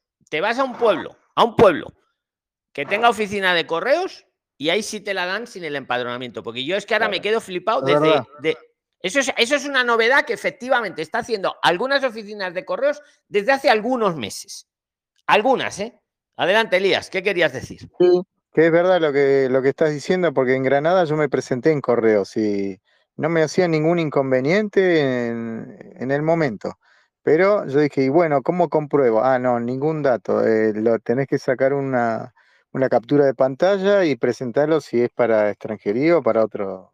Bueno, sí, se hará, pero sí sin empadronamiento, sin nada. Ahora Y esa no te la han bloqueado, ¿verdad. Elías? Esa no, la de correos no la tienes No, no, la de correos no, no abrí nada, Luis. Yo abrí esa, la, de- la del BBV, deposité un dinero para la estancia y ahí quedó bloqueada yo por, por Es bobo que de también. verdad, yo. BBVA, eh, CaixaBank Sí. y el otro, y el Santander, uf, yo os lo he dicho en algún vídeo en YouTube, estáis deseando el físico y es que es lo contrario, Sí. es lo contrario. Yo sé que lo físico llama Sí. mucho, pero uf, tú me lo Claro, estás Luis, diciendo, en- Elías. Si- Te digo yo que si el dinero estaba en correo no te lo habrían bloqueado. Pero don Eh, Luis, igual si mm. uno quiere la estancia, como Elías y yo, realmente la opción de BBVA parece ser eh, atractiva, porque yo, yo si hubiese sabido que eh, ese seguro servía, yo no lo sabía, por eso no A lo ver, tomé, Gonzalo, que, que sí, uno- que... que- sí sirve. O sea, escúchame, si, si no tiene carencia, si es sin copago y si es de, de 30.000 euros mínimo, sí que te sirve. Y yo, insisto, yo si necesito un seguro para la estancia me- o para visa, me voy a lo práctico, como vas a hacer tú. Me voy y me abro el seguro. Estoy de acuerdo, ¿vale? Pero la también piensa que hay mucha gente que no necesita el seguro. No, no, por eso yo digo, para la gente que viene a hacer la estancia de estudio, como yo y como Elías, a mí Sí. me, parece que si hubiese que hacer como tips o consejos, yo te diría, llega al BBVA, abre la cuenta con el pasaporte, saca el seguro de salud, que con ese mismo seguro presentas la estancia, ya tienes la cuenta sin que te la van a cerrar, tranquilo, la usas, puedes sacar eh, internet, puedes empezar a usar el- la cuenta para sacar servicios, eh, está bueno, Bueno, las digamos, o- eso. Gonzalo, las otras también sirven para sacar servicios, pero, pero está Sí. bien. Pero ojo, pero voy a volver a insistir una cosa. No es el seguro del BBVA No, tiene que ser el seguro del BBVA, que tiene muchos, y el CaixaBank tiene muchos, y el Santander tiene muchos. Insisto, de 30.000 euros sin carencia y sin copago. Entonces, en cualquier compañía que cumpla eso, sí os va a servir. Pero una cosa, Elías, tú no te abriste el seguro al final y, y te han penalizado No, cerrándola, ¿no? ¿O cómo ha sido? Te, te- te- te sigo contando, eh, porque esto, eh, cuando voy a una oficina me dice, bueno, si la abriste online, tenés que ir todo por, por online. Digo, bueno, está bien. Y hago la llamada al, al número que, que me da el 900 y Al tal. equipo contigo. Eh, sí, pero bueno, ¿qué, qué pasa? Me atienden bien. Lo que pasa es que ya me saltó con el seguro. Digo, no, yo lamenta- ya tengo seguro. Si no, no había problema. O sea que el seguro ahí como que te lo quieren enganchar. Ahora, esto da para largo, Luis, porque yo estoy en- con, con la estancia de turista, está, está vigente. Mira, estamos sea que- luchando contra monstruos, Sí. contra dragón, dragones Bueno. O sea, lo que estamos hablando de lo los de tres consumo, bancos más grandes de España o, de, pero o lo- incluso de la sí. policía esa de Aluche, Bueno, que se dedica a llamar pero- para detener prislines. bueno. Es que es muy fuerte. mí, Ahora, eso es que lo el estamos haciendo bien. Estas luchas a mí me gustan, porque A mí yo- también. Conmigo han dado con que- hueso duro. Y me parece que con lo- vosotros también han dado con hueso duro. Bueno, lo que estás hablando de consumo no se me había ocurrido. Yo dije, bueno, de no, mira, y os voy a dar. consumo- Espera, Elías, muy bueno por decirlo porque me acabas de iluminar. Os voy a dar a eh. todos un tip. Los que no necesitéis el seguro, oye, los que necesitéis el seguro, pues me parece muy bien. Sin carencia, sin copago y Mm. 30.000 euros que cubra. Ahora, te voy a dar la clave, Elías. Le A ver. dices al de la oficina o al, al interlocutor, al ejecutivo, dices, "Mm, voy a poner una queja en el Banco de España. Ah, que eso lo está haciendo bien, uno de vosotros, por cierto, Jorge lo está haciendo. Bien, Pero escúchame, bien, bien. para poner la, la queja en el Banco de España, que se puede poner online como el defensor del Sí. pueblo, primero hay que Sí. presentar la queja ante la entidad bancaria. Llámese Santander. CaixaBank o el que sea. Bien, bien, me Entonces le dice, mire, eh, ya que usted no me, si no le abro el seguro, no me abre la cuenta en condiciones o me la bloquea, y como voy a poner una queja en el Banco de España, Sí. mm, la primero la tengo que poner con ustedes, para ver Sí. si me lo resuelten. Una queja con el banco. Entonces, si el banco, Sí, tú pones la queja en el banco y no te atiende, no te satisface, que con que le menciones el Banco de España estoy casi seguro que te la va a abrir, ya verás. Mm, Entonces luego te vas al Banco de España. Todo esto se puede hacer por internet. Y ahora Sí. el Banco de España te pide que le presentes que primero has intentado, ah, te has quejado ante la entidad bancaria. Es un requisito que te pide. Ahí os lo dejo en la mesa. Muy, Elías, muy bien. igual, igual a mí me gusta las luchas, me gusta personal. Voy y lo que voy, voy al Banco de España, ahí donde está, en, en el centro. El Banco de España tiene oficina en todas las provincias de España, tiene una sucursal. El Banco de España, que lo sepáis, es la entidad que regula Sí. a todos los bancos, es público. y Oye, luego as- es Elías, el que está por hay encima de todos. hay otra Y luego, oficina- Banco de España está el Banco Central Europeo. ¿vale? Bien, Los bancos, Luis. que lo sepáis, están súper regulados. Y es que esto Sí. el Banco de España, os digo yo que no lo sabe. Os digo yo que no lo Mm, sabe, porque esto no se mantiene. Ahora, claro, si no lo hacemos, si no lo decimos, pues, pues fíjate, venden seguros hasta el que no lo necesita, porque el que lo necesita, pues Gonzalo es un tío inteligente, pues bien, pero el que no lo necesita, que me va a estar usted aquí. Luis. cobrando 30 euros si yo no quiero el seguro. Luis, Oye, Luis, hay otra oficina tú- que es el consumidor, eh, perdón, al ciudadano, atención al ciudadano. Sí, el consumidor está bien, pero como de verdad, perdonadme la expresión, que la voy a decir, como de verdad vais a acojonar al banco, Sí, es mencionando el Banco de España. Y si os Bien. ve informaos, la queja al Banco de España puede ser presencial, pero te piden siempre que primero te hayas quejado ante la entidad bancaria. Lo voy a hacer. Oye, Elías, Pues lo tú ya, ya-. Elías, tú ya, tú ya pediste el seguro, tú ya compraste un seguro Yo, aparte, yo ya para la tengo, tengo, estancia. tengo, tengo el seguro contratado, ya eso. ya Ah, tengo las claro, tarjetas a ti no eso, te por eso. conviene. A mí no, y esta fecha ya, ya se bloqueó y ya me dijeron eso. Yo tranquilo porque, Gonzalo, yo ya te, te repito, el dinero y fue menos de 10 mil. Estoy en una estancia todavía de turista, como cualquiera que... Y está bloqueada, o sea, no la puedo usar. Y a los efectos de extranjería es un dinero que también no, no hay que usarlo, sino tiene que estar para la estancia. O sea No, que... sí, eh, pero Bueno, pero una vez que os aprueban la estancia, sí que lo podéis usar, ¿eh? Sí, está bien, pero esto es un punto a favor de los bancos porque estoy depositando un dinero y encima quiero depositar más solo para que esté estoqueado. O sea, ¿qué más quieren? Que esté un dinero ahí parado hasta que se me apruebe uno o dos meses en la estancia y digo, encima eso, llego con menos de 10 mil, lo pongo en, un, en menos de 90 días, ya se bloqueó, entonces es válida toda esta queja que voy a hacer. Así que tiene tela esto, Luis. no, pero es que es lo que hacemos, joder, nos ponemos la información en la mesa y luego se aplica por un lado y por otro y así avanzamos. Yo mañana voy a intentar con, yo mañana voy a intentar ir al banco y que me como que me corten la cuenta online y me la pasen a la cuenta de la oficina, porque una cosa es la cuenta online y otra es la que te abren en la oficina. Y, les cuento cómo me va. Pero además les quería ah, contar una, una segunda experiencia que tuve acá, ya llevo una semana. Eh, fui a dar de alta el internet eh, para la casa. Y yo ya había contratado el prepago de Digi en el teléfono por 10 euros por un mes, me dieron 20 gigas, no sé cómo es la historia. Y traté de dar de alta Digi para el internet de casa también. Y puede creer, don Luis, que firmé todo y al día siguiente me, escriben y me dicen, como usted tiene un NIE sin foto, no se lo podemos dar. Que lo dicen mal, es un. TIE. Te tendría que haber dicho, como usted no tiene TIE, pero venga, sigue, sigue. No, no, me dijo eso, como no tienes la foto y, no, y el sistema no me acepta ese NIE y el pasaporte, que yo le había dado ambas cosas. Y, lo intenté y lo intenté y no hubo manera. Así que se anuló el contrato ese y nada, ayer me fui a dar de alta con O2, que usted me había recomendado. Y, nada, en teoría eso ¿Te la han ahora va funcionando. ¿Está funcionando? No, no, si el de Digi, el de Digi también me lo, me lo, me lo me firmó todos los contratos, pero al día siguiente me, lo anuló.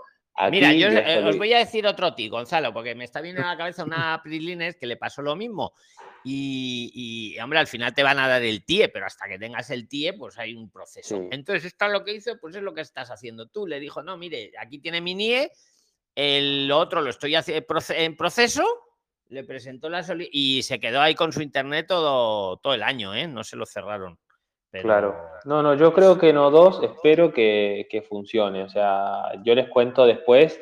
Voy a tratar de hacer todo una cosa para que después contemos la experiencia total y dar sugerencias de qué funciona mejor que otra cosa. Pero bueno, hasta aquí Digi, venía todo muy bonito, pero no pude con el internet de casa, así que ya no, no es una opción. Y el banco Nickel, ojo, que está todo muy bien, pero no te permite recibir dinero desde Latinoamérica. Entonces hay gente que quiere la cuenta para que también le transfieran desde allá hacia acá y, Nickel no te lo permite. Eso es un detalle que, no es menor. Sí, es un detalle que alguno de vosotros lo dijo y lo comprobé y es así, efectivo. Puedes enviar porque tienen un acuerdo, no sé si era con RIA o con una de estas, y envías muy económico a cualquier parte del mundo, pero recibir desde fuera de Europa no puede recibir, efectivamente. Pero no bloquea. Exacto, pero no bloquean, exacto. Pero por eso es tan importante esto que, conversamos, porque ya cada uno tiene que ver lo que le cuadra mejor. Pero sabes, Elías, que lo que tiene bueno Nickel, que yo pensé después, o sea, sí, pero si tú das de alta, por ejemplo, la del BBVA o la del Santander online, te la habilitan por 30 días más o menos. Metes la plata a ese a esa, al banco, digamos, y luego te transfieres todo a níquel. Eso es un combo buenísimo, porque las transferencias que llegan a níquel no te las cobran. O sea, si tú transfieres a esa cuenta, entonces ahí podría. Estar bloqueada no creo que ah, pueda. qué buena idea os acaba de dar Ahora No. Yo, eh, eh, esperad un segundo. Muy buena idea, Gonzalo. Yo, por ejemplo, me quiero traer el dinero de Argentina, de donde sea, de Perú, de Colombia me abro la cuenta, una de estas que me van a cerrar, una cuenta Mundo del Santander o una cuenta Pichuflón del BBVA. Me la abro, provisional, de turista de paseo.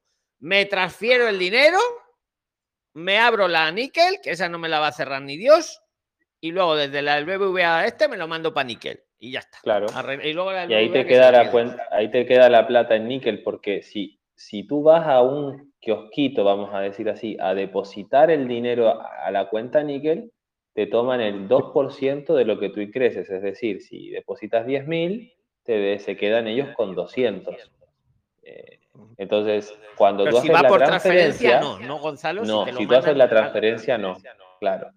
Entonces, es una opción, pero mire, don Luis, a mí si bien uno empieza a buscar las maneras, a mí me parece que lo, obviamente lo más práctico es ir a pasos seguros al principio. Entonces, en el caso de mío, por ejemplo. está claro, Gonzalo, hay que, ante todo hay que ser prácticos. Pero para eso está esto, el conocimiento, claro, claro, sigue, sigue. Sí. No, no, no, pero bueno, creo que también es una Ahora, va José, vamos a esperar que acabe Gonzalo y ahora va José. Termino, termino con esto, termino con esto, nada más que el resumen es este. La gente que tiene NIE, que lo trae de, afuera, digamos, o, lo saca acá, el, el, Banco Santander y el BBU te permite abrir una cuenta online y te la abre en 3, 4 días. Cuando tienes la cuenta, esa cuenta te va a durar más o menos 30 días. Ahí uno puede depositar los dineros, que de paso si traes dólares se te transforman en euros, y transferirlos a una cuenta níquel, por ejemplo, para que no te la bloqueen. Eso es un camino, ¿sí? Es un poco, hay que informarse, pero se puede hacer. Y si necesitas el seguro para la estancia, aparentemente el camino es otro, ¿no? El del BBVA no me parece mal a mí, pero bueno, lo podemos discutir. Siempre que no pidas asilo. Sí, claro. Siempre que no pidas asilo, hay que decirlo también. ¿no? En el caso nuestro de que yo vengo de Chile o de Argentina, me parece que lo del asilo ahí no aplica sí, no, Si lo digo en broma, pero lo digo también para advertir a, es que luego esto lo oyen muchas personas, ¿no? Pero está súper bien el aporte que mm. está, los aportes, vamos, está genial. Estoy aprendiendo un montón. Ah, ¿Quieres decir algo más, Gonzalo, o le dejamos a José León? ¿Qué quiere? Le pasamos a José León, después cualquier cosa vamos agregando. Perfecto, venga, José León, venga. Gracias, buenas noches con todos. José León de Perú. He llegado el día eh, jueves 26, eh, me encuentro en Almería y aprovechando esos dos días que tenía jueves y viernes que separé el hotel en Madrid, aproveché a aperturar la cuenta, a sacar la cuenta en el BBVA, ¿no? y escuchando a Gonzalo ahora, sí que me sorprendo bastante eh, y agradezco toda la información que nos transmite, pero ¿qué pasa? Que cuando yo aperturé la cuenta, no solamente la mía, sino la de mi esposa y de mi hija, justamente para hacer la estancia de estudios, me dijeron que no me servía una de 32 euros o la de una copago. Entonces me vendieron una vez por 60 euros y me dijeron que eso tendría que, que adquirir esa, ese seguro para, para tanto para mí como para mi esposa. Y para mi hija, que por tener 18 años, me activaron el seguro por 24 euros. Entonces, eh, un, segundo que te digo, lo, voy a recordar, José León, es lo que le estaba yo diciendo a Gonzalo, que no porque el seguro sea del BBVA te, va a valer o porque sea del Santander del no, tiene que ser un seguro sin carencia, sin copago y mínimo 30.000 euros para los que queréis el seguro para la visa o la estancia de estudios, ¿vale? Porque si no, y tiene Correcto, correcto. Ahí, José, una cosita, mira, yo hoy hablé en el grupo y una Prixliner me dijo que ella había hecho con el seguro del BBVA. Yo hablé por interno con ella y ella me dijo que ella pagaba 50 euros por el seguro por la edad que ella tenía. No me dijo la edad, se lo pregunté, pero aún no me respondió. Tal vez por la edad tuya, no sé qué edad tienes, Sí, 42 años. Sí, exactamente. Por la edad de 42 años me cotizaron a ese precio. Habría que ver, por ejemplo, yo que tengo 33 y me cotizan un poco menos, porque ese día yo con pasaporte en mano me cotizaron 33, pero debo reconocer que yo no indagué si era cinco pagos, sin carencia, o sea, yo todo eso lo voy a averiguar bien mañana. Y, pero bueno, eh, lo que sí tú, tú abriste la cuenta en la oficina. Gonzalo, que lo sepas, son esas tres cositas, ¿vale? Eh, ¿Tú, José, abriste la, cuenta en la oficina o hiciste el trámite de forma online? No, no, en la oficina. Bueno, tú tienes la ventaja que lo hiciste solo con pasaporte, me imagino, ¿no? Sí, sí, sí, solo con el pasaporte. Esa cuenta no se va a cerrar, esa es tu ventaja. Eso es lo que yo quiero hacer ahora, ¿sabes? Vale. Pero, o sea, tú tienes la cuenta, a, mi juicio, una cuenta segura. Gonzalo, no se va a cerrar, insisto, mientras no pida asilo. Y no se lo Claro, bueno, eso. eso no, lo, soy tan pesado porque yo, que luego lo oye mucha gente y la gente se queda a veces con que no. Claro. No, no, vale, viene bien la, el comentario. O sea, si vas a pedir asilo, parece que la, se te cierran igual en ese caso. Pero tú eres de Perú, José, ¿no? Sí, correcto, Gonzalo, de Perú. Mm. Sí, yo te, o sea, eh, eh, tal vez te podrían haber cotizado un seguro mejor, la verdad que ahí no lo sé, pero la ventaja que tú tienes es que tu cuenta no te la van a cerrar y, y- y- y bueno, eso es un... Porque mira lo que le pasó a Elías, que si bien él está tranquilo, yo no estaría tranquilo, porque digo, por, por cómo soy yo, ¿no? A mí me cierran No, la pero es que y Elías, me voy a la Gonzalo, oficina yo le y hago... felicité en el chat de voz de la semana pasada porque es un gladiador que ante la dificultad él mantiene la calma Claro. y sigue para adelante. Y así es como se. Sí, sí. Así es como Tiene tenemos que ser solución. Gonzalo. Tiene solución. Hay que ser positivos. Sin Y duda. fíjate que yo soy duda. un turista, no por ser argentino, pero soy un turista y tienen retenido mi dinero. Es así, de claro. Por eso el reclamo va a llegar. No me Banco de España, Elías, te vas a la, a de la España, sucursal sí. bancaria, le dices, le voy a poner una queja en el Banco de España, pero primero para poderla poner bien le tengo que quejar a usted. Deme el Sí. impreso, Exacto. espero respuesta Pero- y luego me voy al Banco de España, Sí. que lo sepáis Oye. que en todas las provincias tenéis Banco de Ahora- España y, ahora y acoto, online también Luis. podéis. Elías Le gusta, ahora sigue también José. que- Pero escucha, escucha, bien, un dato también que os tengo Sí. que poner en la mesa. El, existe el derecho de desestimiento en los seguros. No sé si es el caso de José, Mm. pero si el seguro que te han cotizado que, o que al final te has apuntado, digamos, no te satisface por lo que sea, por el precio, porque no tal, pode- puedes desistir. Hay un plazo, no recuerdo si es de un mes, entonces te lo pueden cambiar sin coste, que lo sepáis, o incluso anular, o incluso anular. Ahí no sé qué pasaría con la cuenta, lo dejo en la mesa también. Podéis seguir. Ah, Yo mañana, yo lo consulté, José. Luis, lo consulté y me dijeron que tendría que estar sí o sí por lo menos un año en el seguro. Apa. Pero, espera, un año, pero tú tienes desde el momento que lo has contratado un periodo de tiempo que creo recordar que son 30 días. No me hagáis mucho caso en ese plazo, pero hay seguro hay un periodo de tiempo de desistimiento, que lo sepáis. No, es Ah, ok. un- o sea, no, yo lo firmo ahora y ya te quedas un año con. No, no, perdone, yo lo firmo ahora, yo me leo, por eso esto es, esto va por ley. Eh, yo me leo, me voy a casa, me Bien. leo la póliza, me leo la letra pequeña, no sé qué. Mira, resulta que no me ha gustado. Pues yo puedo volver al día siguiente. a- eh, insisto, no yo creo que es un mes. eh, lo, lo tiene que poner en el propio, en la propia póliza, tiene que poner el, el periodo de desestimiento. Y, y tienes derecho a cancelarlo, además sin ningún tipo de penalización. Que lo sepáis. Es que no nos podemos quedar con lo primero que nos dice un funcionario, igual- un ejecutivo, que hay ejecutivos muy buenos. También hay que decir Igual- funcionarios muy buenos. También hay que decirlo. Pero también hay gente por ahí mala. José, derecho de desestimiento. Y todos vosotros existe. José, una cosita, al mes, cuando te entreguen tu tía, que entiendo que estás haciendo, Se te oye, no sé, la chica que está hablando se te oye muy bajito.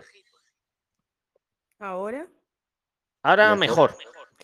bueno, que el, eh, la cuenta del BBVA, cuando tengas tu TIE, tú puedes hacer un cambio de producto presentando tu TIE, en plástico verde. Si no haces el derecho de desistimiento, como te está diciendo Luis, puedes hacer un cambio de producto presentando el TIE y ya la cuenta no va a tener cargos mensuales, sino los que tú procures. En mi caso, yo continué con mi seguro, pero me cambié el producto porque tenía unos cargos mensuales y no tenía un mínimo de manejo en la cuenta. Y ya cuando, cuando se presenta el TIE, te queda sin ningún tipo de comisión. O el desistimiento del seguro o el cambio de producto presentando la tarjeta del TIE.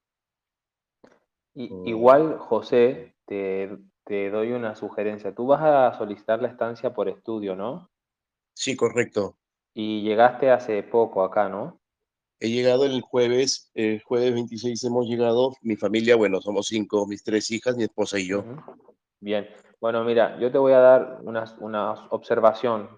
Yo he cotizado otros seguros y más o menos son mensuales 50 euros, 55 para la estancia de estudio. No sé si habrán Ok. más baratos. Yo solo te digo el- los que yo he cotizado.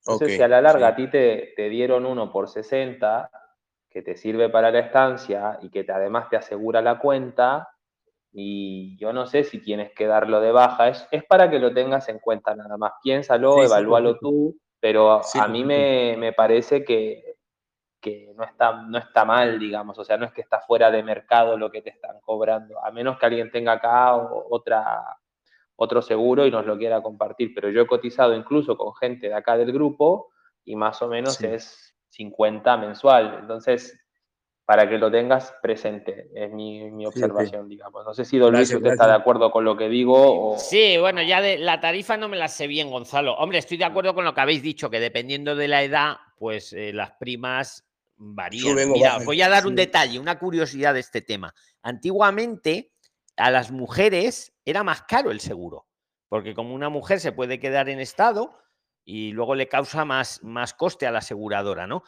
Eh, sacaron una ley que obligó a todas las compañías de seguro que por sexo no podían diferenciar el precio de la prima, pero por la edad sí. Por la- no es lo mismo que uno se haga un seguro teniendo 70 años que teniendo 20. El que tiene 70 años, pues como seguramente va a tener más dolencias, le cobran más por la prima. Ahora ya, si está bien o no, eso ya no lo sé, Gonzalo. lo sé. Yo creo que tam- yo estoy de acuerdo contigo también, pero bueno, Sí, si gracias, alguien lo sabe. Eh, el, el seguro que me ofrecieron fue el seguro Sanitas. No sé si lo saben, Es conocen el, de él. mismo que me ofre- es el mismo que me ofrecieron a mí, pero a mí me lo ofrecieron por 33 y si te quieres quedar tranquilo, yo mañana que voy a ir a hablar de este tema al banco, voy a preguntar si es cuando me lo ofrezcan bien, voy a decir, bueno, ¿y esto hasta qué edad te cubre por este monto? Y si me dice, por ejemplo, hasta los 40, yo te lo Sí. aviso para que sepas que, que- que tal, que tal vez es por eso que te han aumentado, ¿no? Si me dice hasta los 50, bueno, te aviso para que vayas a ver si consigues un mejor precio, ¿no? Sí, claro.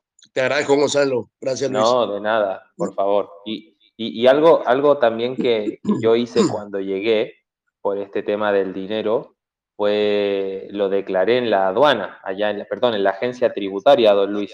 en- Ma- en el- eh, en Gonzalo. ¿más o menos de 10.000 euros? Si se puede saber. Menos, menos. Era, era Te menos. dejaron- te eh, dejaron declararlo porque esa es otra. Hay prilines El- que han ido a declarar menos de 10.000 euros. No, Claro. no, no. El ordenador, el ordenador no deja tal cual. mí no me me dijo lo dejaron, mismo Luis. la señorita. contar porque esa es Luis. otra mala praxis. Oye, Me a mí me van a mismo. coger mucha manía, pero yo os voy a defender, que lo sepáis. Seguid, seguid. Eh, yo yo este, reporté o declaré los 7.500 euros eh, al sal- salir de Perú. Pero tú lo Al hiciste en entrar, Perú. al entrar, Al entrar. Sí, también, claro. y te lo admitieron, porque a mí algún priline me ha dicho, Luis, no me han dejado declararlo, porque como era menos de mí, 10.000, me dijo el policía que no, que no, que, la, eh, que lo, fíjate qué excusa le dio, A mí, que el ordenador no se lo cogía, A mí me dijo cuando no es así. A ti sí te lo cogieron, ¿no, José? Sí, sí. Pero tú, José, Bueno, es que a se la sepa, y agencia a ti, Gonzalo, te lo tributaria ahí en. Madrid. Justo a la hora que vas a salir, ahí donde va a salir el- este, la agencia donde vas a reportes el dinero a ingresar. Bien.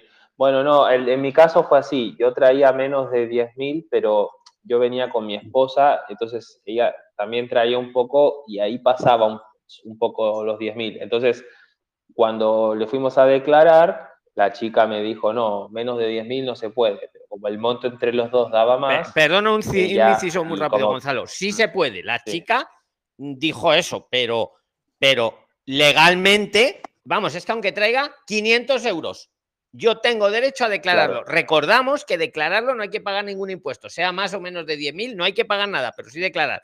¿Por qué es recomendable claro. declarar? Porque a, a lo mejor te vas luego al Santander con los 7.000 euros y te dicen, oiga, oiga, esto puede ser terrorismo, no sé qué. No, mire, lo he declarado en la aduana. Pero, pero es- por, es- Es que no, no lo que- querían, no me lo querían declarar, pero al momento que le dije que me lo habían sellado en Perú y, y me, me serviría mucho que lo sellen ustedes, me dijo, este, "Ay, vale, me dijo, y lo selló. Bueno, eso, eso está muy bien entonces, es un buen dato, José, porque a mí la chica se me puso firme y me dijo, menos de 10.000 no lo debes ¿En qué hacer", aeropuerto, y- Gonzalo? Esto fue en Barcelona eh, y, y, mire, el tema fue Es así. que como todo eh, esto queda grabado, esto claro. algún día se revisará. Seguro, seguro. Porque estos son malas praxis. No, pero el tema es así. Ella, ella, digamos, no, no, no quería acceder, pero yo, bueno, sabía que igual se podía por los videos que habíamos visto y un poco le insistí que venía con mi esposa, como era un poquito más, ella me dijo, bueno, tomémoslo todo como un solo monto, a ponerlo a tu nombre y me dijo en el medio del trámite, pero voy a intentar ponerlo a nombre de los dos. Y al final me hizo una declaración a nombre de mi esposa y a nombre mío. Al final Pero hizo- vamos, que la hiciste, a la funcionaria la hiciste trabajar. Sí, y de ¿Qué hecho la funcionaria, de hecho la funcionaria, de hecho ella Lo que no quería era la- trabajar. Lo que quería, no, no, mire, pasen ustedes, no declaren nada. El tema, el tema en realidad, ¿se acuerda que yo le había preguntado dónde se declaraba el dinero, en qué, en qué momento de la, del ingreso? Y, y- y entre charla y charla yo había entendido que se tenía que hacer en migraciones. O sea, cuando uno... Resuélvenoslo, porque yo no lo sé todavía, Gonzalo. Bueno, yo llegué a migraciones y me olvidé de declarar el dinero ahí, pero, bien sucedió eso, porque yo en migraciones debo confesar que me puse un poquito nervioso, pero igual no sé si se me notó, pero entre que me puse un poquito nervioso, que el chico me pidió el boleto de retorno y no lo tenía a mano, me tuve que sacar el ordenador, empecé a buscarlo rápidamente, que eso fue un error, debo reconocerlo, no haberlo traído a mano, hasta que lo encontré y, y le mostré y me dijo, bueno, pasa, no pasa nada, tranquilo. Gonzalo, Pasé. en la vida, un inciso rápido, en la vida nadie Mm. somos perfectos y todos cometemos errores y los errores pues nos enseñan. Sea, que no Claro, te- es que yo traía las reservas, yo traía las reservas de hotel, el QR, todo eso, y me olvidé el pasaje de vuelta, que lo tenía, pero no lo tenía ahí para Pues mostrar normal, nadie somos perfectos. Normal. Bueno, cuestión que me olvidé en esa situación y cuando pasé ya y iba a buscar la maleta, le dije a mi esposa, uff, no declaré el dinero. Y ahí pregunté a una persona y me dijo, no, mira, la agencia tributaria está ahí. Entonces, no es en migraciones, es cuando uno ya pasa migraciones y se va a recoger el equipaje, ahí Es en esa salir. sección, ¿cómo? Como, si, como ya saliendo. Claro, casi antes de salir de- del aeropuerto, digamos, de la sección de adentro del aeropuerto, no hacia, hacia donde están los cafés y donde te esperan los taxis, justo Sí, por ahí antes está la agencia tributaria. Y, y en mi caso yo fui, no había nadie, le pregunté a un policía y llamaron a la, a la señora y tardó unos 15 minutos, vino y ahí empezó este diálogo de si sí, si no, pero al final igual lo hicimos. Pero bueno, Elías, a Elías no se lo aceptaron por lo que él decía. Entonces, me parece que mm, no deja de ser una buena idea declararlo en el país de origen, como hizo José, para que bajo esa, digamos, como, como para tener un argumento más para los que vienen solos, si es menos de 10.000, para, para, declarar, para que te hagan la declaración, ¿no? Sí, sí. Totalmente de acuerdo también, pero vamos, veis, veis lo que estamos innovando, ¿no? Estamos revolucionando lo que es la emigración a España y yo diría a Europa, ¿eh? Más cosas. Quien quiera hablar, venga, más cosas. También uno no se puede poner a discutir. Elías, Gonzalo, José, Don Luis, ¿y por qué motivo es que se tiene que eh, sustentar este dinero en la salida o al ingreso de España? ¿Para qué sirve? Explicárselo vosotros, venga, el que quiera, José o, Por- o por- Gonzalo, el que quiera. Hola Marcelo, porque cuando tú ingresas luego el dinero al banco, podría ser que desde el Ministerio de Hacienda o alguien hagan una alerta No, de, de eh, dónde salió Gonzalo, este perdona, dinero. podría ser, no. Tú vas con 7.000 euros al Santander y no le llevas la declaración y no sé, él podría casi lo quitaría, pero te van a decir, ¿de dónde Para- trae este dinero? Eso No más sé, que todo bueno, para evitar suspicacias, Marcelo. Ok, me queda claro, es para poder sustentar cómo obtuve ese dinero, de dónde ha ingresado a España. Exacto, que no, Claro. le- que no- ellos, eh, mira, cuando oigáis lo del narcotráfico y el terrorismo y el blanqueo de capitales, yo cuando oigo esas palabras digo, ya estamos. Pero te van a decir eso, eh, eh, susténteme este dinero de dónde ha salido. Pues mire, lo he traído si fruto de mi trabajo, fruto de mi trabajo en mi país y lo he declarado al salir, como dice Gonzalo y José, muy bien, y también al entrar. Y ya ahí no te pueden decir nada. José, una consulta para ti. Y en el caso de Perú, cuando saliste, ¿en qué parte es que se declara? ¿Antes de pasar migraciones o dónde? Justo antes de pasar migraciones, pasas el arco, justo que vas a, vas a, haces el- los giros estos de los cordones de seguridad. Al lado izquierdo hay un letrero donde dice, quiere declarar su dinero, llame a este número, porque no están en la oficina como dice eh, Como dice Gonzalo. Gonzalo. como dice Les estamos haciendo trabajar, Prilines. Sí. Ni siquiera están en la oficina.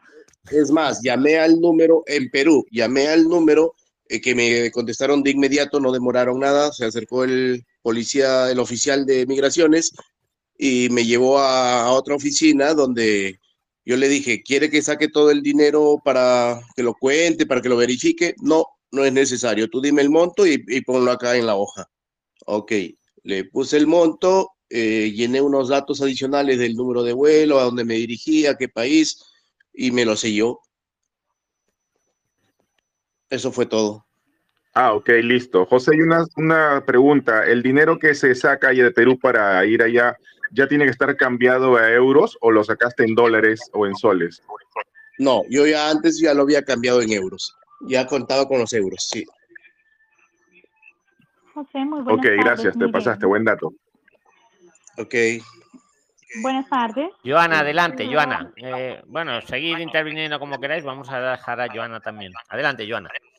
Joana Chaparro, ¿cómo están? Buenas tardes. Quería preguntarte, en España preguntan la razón del por qué llevas tanto dinero o para qué lo llevas. Es que sí, eh, es de uso solamente de turismo, le dije ya que nosotros éramos cinco personas. Y bueno, la ¿Eso, te lo preguntaron acá en España, José? ¿Te preguntaron No, para no, qué no. lo ibas a usar? No, eso fue este, en migraciones fue el que me preguntó si contaba con dinero, pero el de para declarar el dinero no me preguntó nada. Sí, a mí en Eso, España eh, tampoco Gonzalo, me José, eh, lo te- nada. en el papel, en el papel que habéis rellenado, lo tiene que poner. eh, Hombre, recordamos que hasta 10.000 euros no, no es obligatorio. Es aconsejable por vuestro interés para luego poderlo meter en el banco. Pero no es obligatorio. Si es más de 10.000, sí que es obligatorio. Y yo creo, y os lo pregunto a los dos, a José y a Gonzalo, en el papel habrá una casilla que pondrá cuál es la Sí, procedencia sí, eso sí. Yo no lo sé porque no he visto el papel, pero vosotros lo habéis sí. visto. Sí, Luis, en tienes razón. eh, lo dice, bueno, lo que puse yo fue ingresos familiares o ahorros familiares. Sí, en mi, en mi caso yo no completé el papel, lo completó la, la, la señora, digamos, que me hizo la gestión. La que no quería preguntó- trabajar mucho, ¿no? Claro, me preguntó procedencia del dinero y yo le dije, ¿cómo procedencia? Sí, me dijo ahorros, ¿de dónde? Sí, le dije dinero de ahorro. Ah, le- listo, me dijo. Y, pero no me preguntó para qué lo va a usar. No, es que Igual no lo pueden. no le- ver, esa pregunta no debe. No puede, o sea, tienen que preguntar de dónde viene. O bueno, preguntar, lo ponen en el papel y uno lo firma, claro. Pero. Igual si me preguntaban- Lo, lo que quiera. Igual si me preguntaban para qué lo, iba, lo quería declarar o algo así, o yo le iba a decir, mira, como voy a estar un mes, yo traía un, un ticket ida y vuelta por un mes y cinco días, yo le dije, como voy a estar un mes y cinco días viajando, voy a meter el dinero a un banco donde te dan una cuenta mundo para turistas para no andar con la plata en el bolso. Le iba a decir Es eso. que, es que, que- ¿para, qué, qué- ¿para qué trae usted tanto dinero? Pues mire, que es lo que os iba a decir. Iba a decir porque me da la gana. Es que no os pueden preguntar en qué se lo va a gastar. Pueden preguntar el origen, que, lo- que en el impreso está. Ahora me pongo en la situación. Pues mire, yo es que si no voy con tanto dinero no me, no me siento Don. Luis, un ¿Qué quiere que le aporte. A mí me gusta viajar así, ¿no? ¿Por por qué, por qué lleva usted una chaqueta roja? Pues porque quiero. O no sé. Bueno, ahí, ahí queda en la mesa todo lo que estáis mm, diciendo. Don Luis, Decir la verdad, vamos, ¿de dónde viene el dinero? Pues he trabajado, fruto de mis ahorros, fruto de mi trabajo y ya está. Y, y el motivo fundamental de, poder, de declararlo es para que luego cuando lo ingreséis al sistema bancario aquí en España, pues que no os pongan pegas, que ya veis que las cosas. Más cosillas, venga, ¿quién quiere tomar la palabra? Y muchas gracias a Gonzalo y a José León. Y bueno, si tenéis que intervenir más, pues seguid interviniendo. El que quiera que hable. Yo, don Luis, una consulta. Pues adelante, Marlene. Sí, sí. ¿Qué tal? Buenas tardes. Don Luis, una consultita, pero mis amiguitos de Perú, si alguien me puede ayudar. eh, cuando yo viaje allá, eh, para poder trasladar el dinero, yo quiero llevar, por decir, ¿no? Cuatro mil euros efectivo al momento de llegar, porque aquí cuando compramos los pasajes nos dicen de que debemos llevar eh, 100 euros eh, por persona, ¿no? Y nos vamos cuatro, y, y yo voy a entrar como Por turista. persona y día, por perso- persona y por día. exacto. Sí, entonces vamos a llevar cuatro mil euros, ¿no es cierto? Entonces, eh, pero realmente como yo realmente voy a presentar la estancia por estudios, el dinero eh, lo quiero digo yo, ¿no?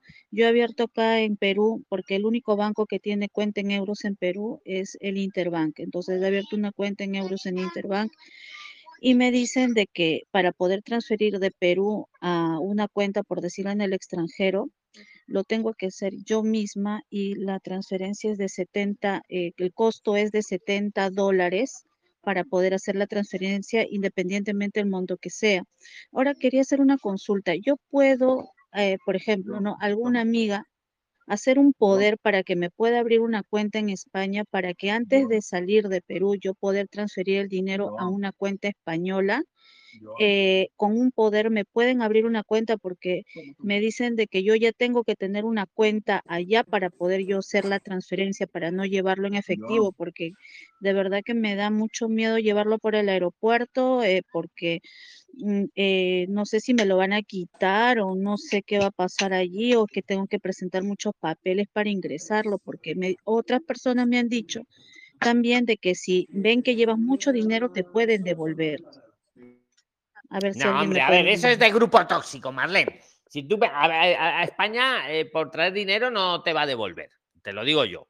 Si es más de 10.000 euros lo declaras y ya está. Pero a España le Al interesa que traigáis dinero. contrario, lo que no quiere dinero- España, espera, José, ahora le dices, lo que no quiere España es que vengáis sin dinero, pa- porque claro, luego si uno no tiene dinero, no tiene dónde dormir, ¿qué hace? Se queda ahí en el parque a vivir y, y luego hay que atenderle y es un coste, ¿vale? Por traer dinero al revés, Marlene. O sea, eso, eso quítatelo de la cabeza. Ahora, entiendo que no quieras cargar con el dinero en el bolsillo por si te atracan.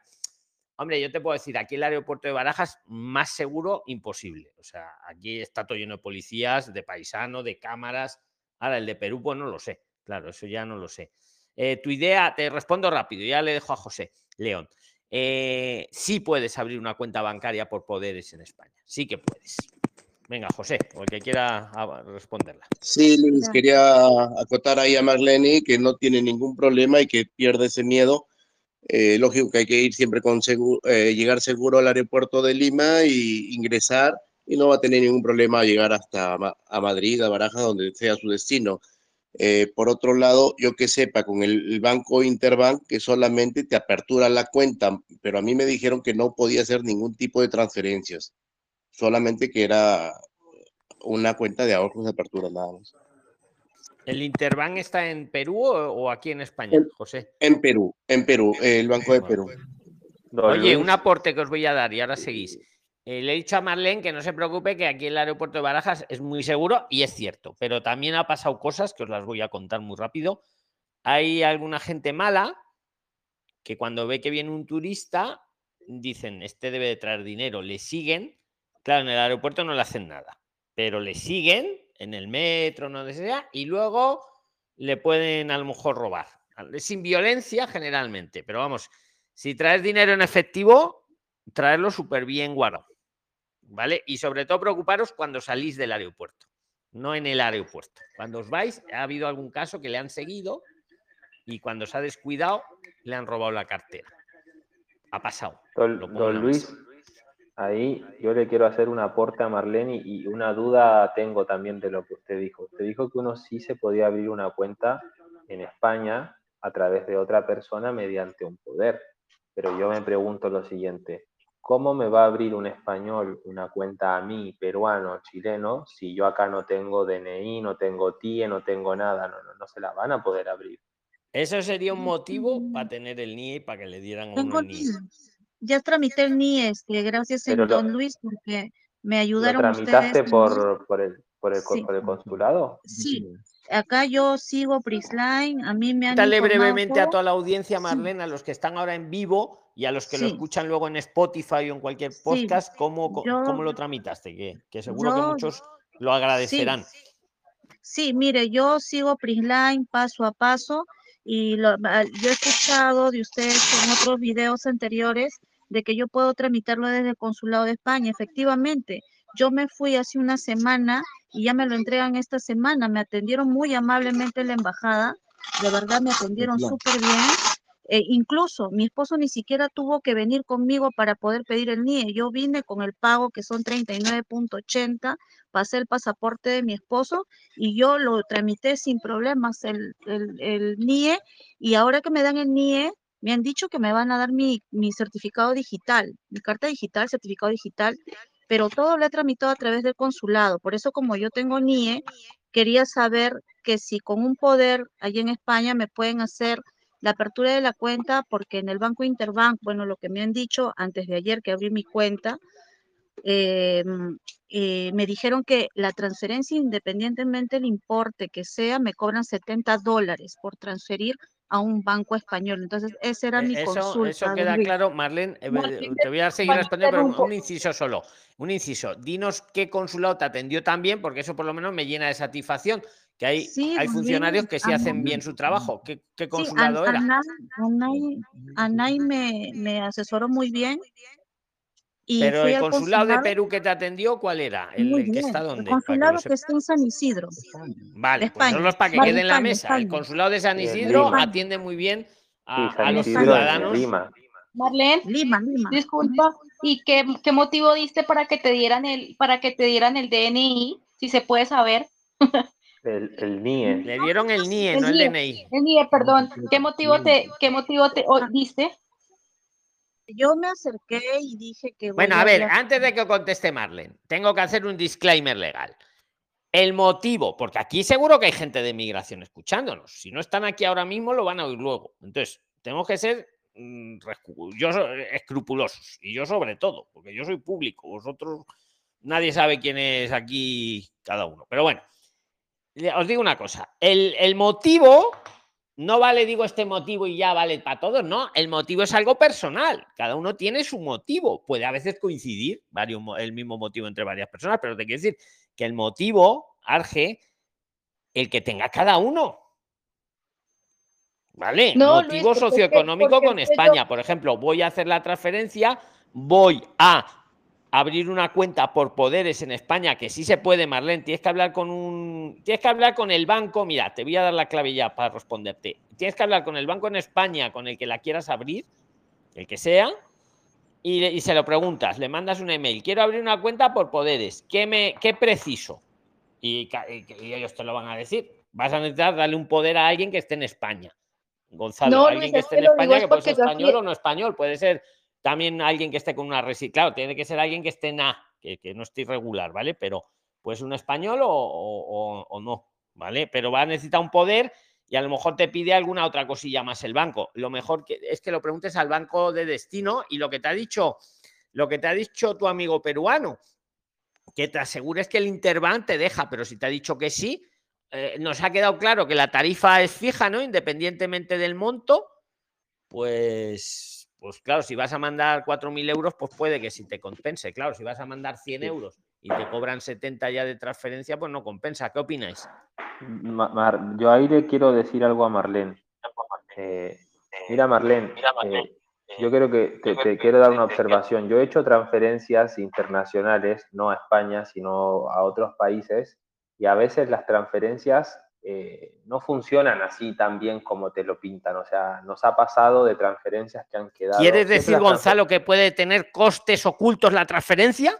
No, quiero decir que a veces las transferencias no es que yo lo hago y llega inmediatamente la- al banco de destino. Las, las transferencias internacionales pasan por un banco intermediario, que por lo general es un banco que está en los Estados Unidos. Suele ser así. Y muchas veces los dineros eh, tardan en llegar o se quedan parados en una cuenta allá en, Estados Unidos.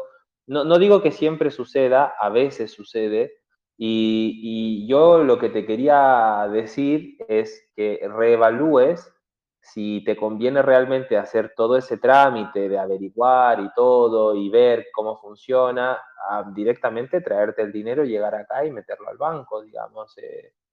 Yo estoy de acuerdo Sí. con Gonzalo. No, si Gonzalo te lo decía, porque es que yo lo que estaba pensando que igual es un coste fijo de 70 euros o, lo que, o los dólares y que luego tenga también un porcentaje sobre el importe transferido, que eso pasa mucho, no lo sé en en el Interbank este, pero también que lo estudies Marlene. Pero yo estoy de O sea, acuerdo con Gonzalo, que el a Interbank yo te cobra allano a lo que 70. te acaba de decir. Sí, más que nada porque eh, yo creo que, que, a ver, acá en España no, no te van a devolver por traer dinero, además por la cifra que tú mencionaste, no y si tú vienes con tu esposo y con tu hija, no, no, no es una cifra, digamos, fuera de lo normal. Traer 4.000 euros por una estancia de vacaciones de un- está bien, digamos, no nadie te va a detener por eso. Eh, y, y acá con tu NIE gestionarás un, una cuenta con lo que venimos hablando. Yo, por ejemplo, tengo el NIE, también igual lo saqué en el consulado, y estábamos hablando de eso al inicio. O sea, hay maneras de ir abriendo las cuentas y nada, la- las podrás depositar y luego retirar o cambiar de banco, no sé. No digo que no lo hagas, ¿no? Pero me- me suena un poco engorroso tener que dar toda la vuelta por las platas para un monto relativamente pequeño. Si me dijeras, mira, llevo 150 mil euros para comprar una casa y bueno, capaz eso sí por el banco. Pero no sé, ¿qué opina don Luis de esto? Yo estoy de No acuerdo sé. con, tu- con- Yo no lo voy a repetir porque estoy totalmente de acuerdo con lo que te dice Gonzalo, Marlene.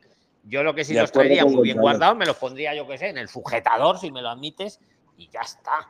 Y ya está. No, lo que vamos, yo- no sé, vosotros- Mira, yo te digo como siempre, eh, y a mí me han enseñado lo del dinero, o sea, no lo lleves en el bolso. Hay unos, hay unos, yo le llamo bananos, no sé si así se llaman en, en- en Perú, que, que son como, que son como unas carteritas, digamos, que se van, uno se los pone dentro de la ropa. O sea, te lo pones adentro, no, no lo llevas en el bolso, lo llevas dentro de ti. Entonces, como donde va el pantalón, por decirlo así, el dinero va dentro tuyo, no, no va en un bolso ni en una cartera. Siempre el dinero hay que llevarlo con uno, digamos, adentro de la ropa. Eh, eso es lo que te aconsejo, no lo lleves en un bolso. Pero bueno, no te va a pasar nada, eh, no vengas con miedo.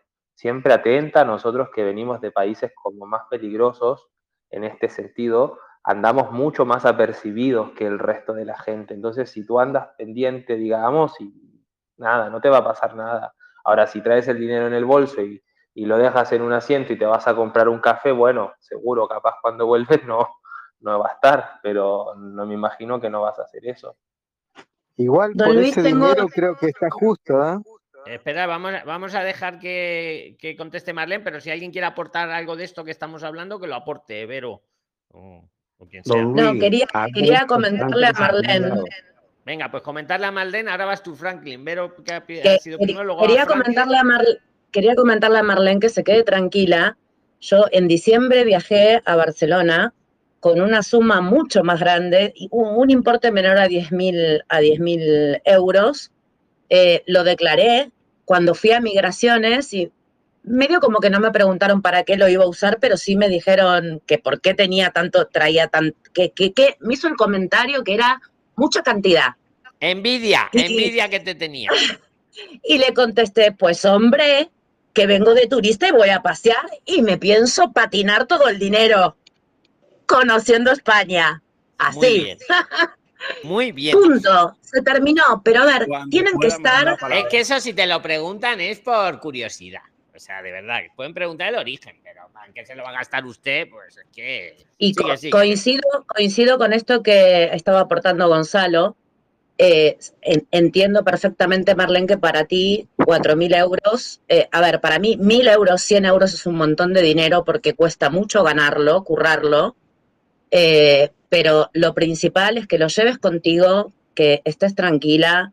Eh, me parece que no justifica el tema de la transferencia eh, por, por, por la cantidad. Me parece que te vas a meter en un lío más grande, pero bueno, es meramente mi opinión eh, únicamente.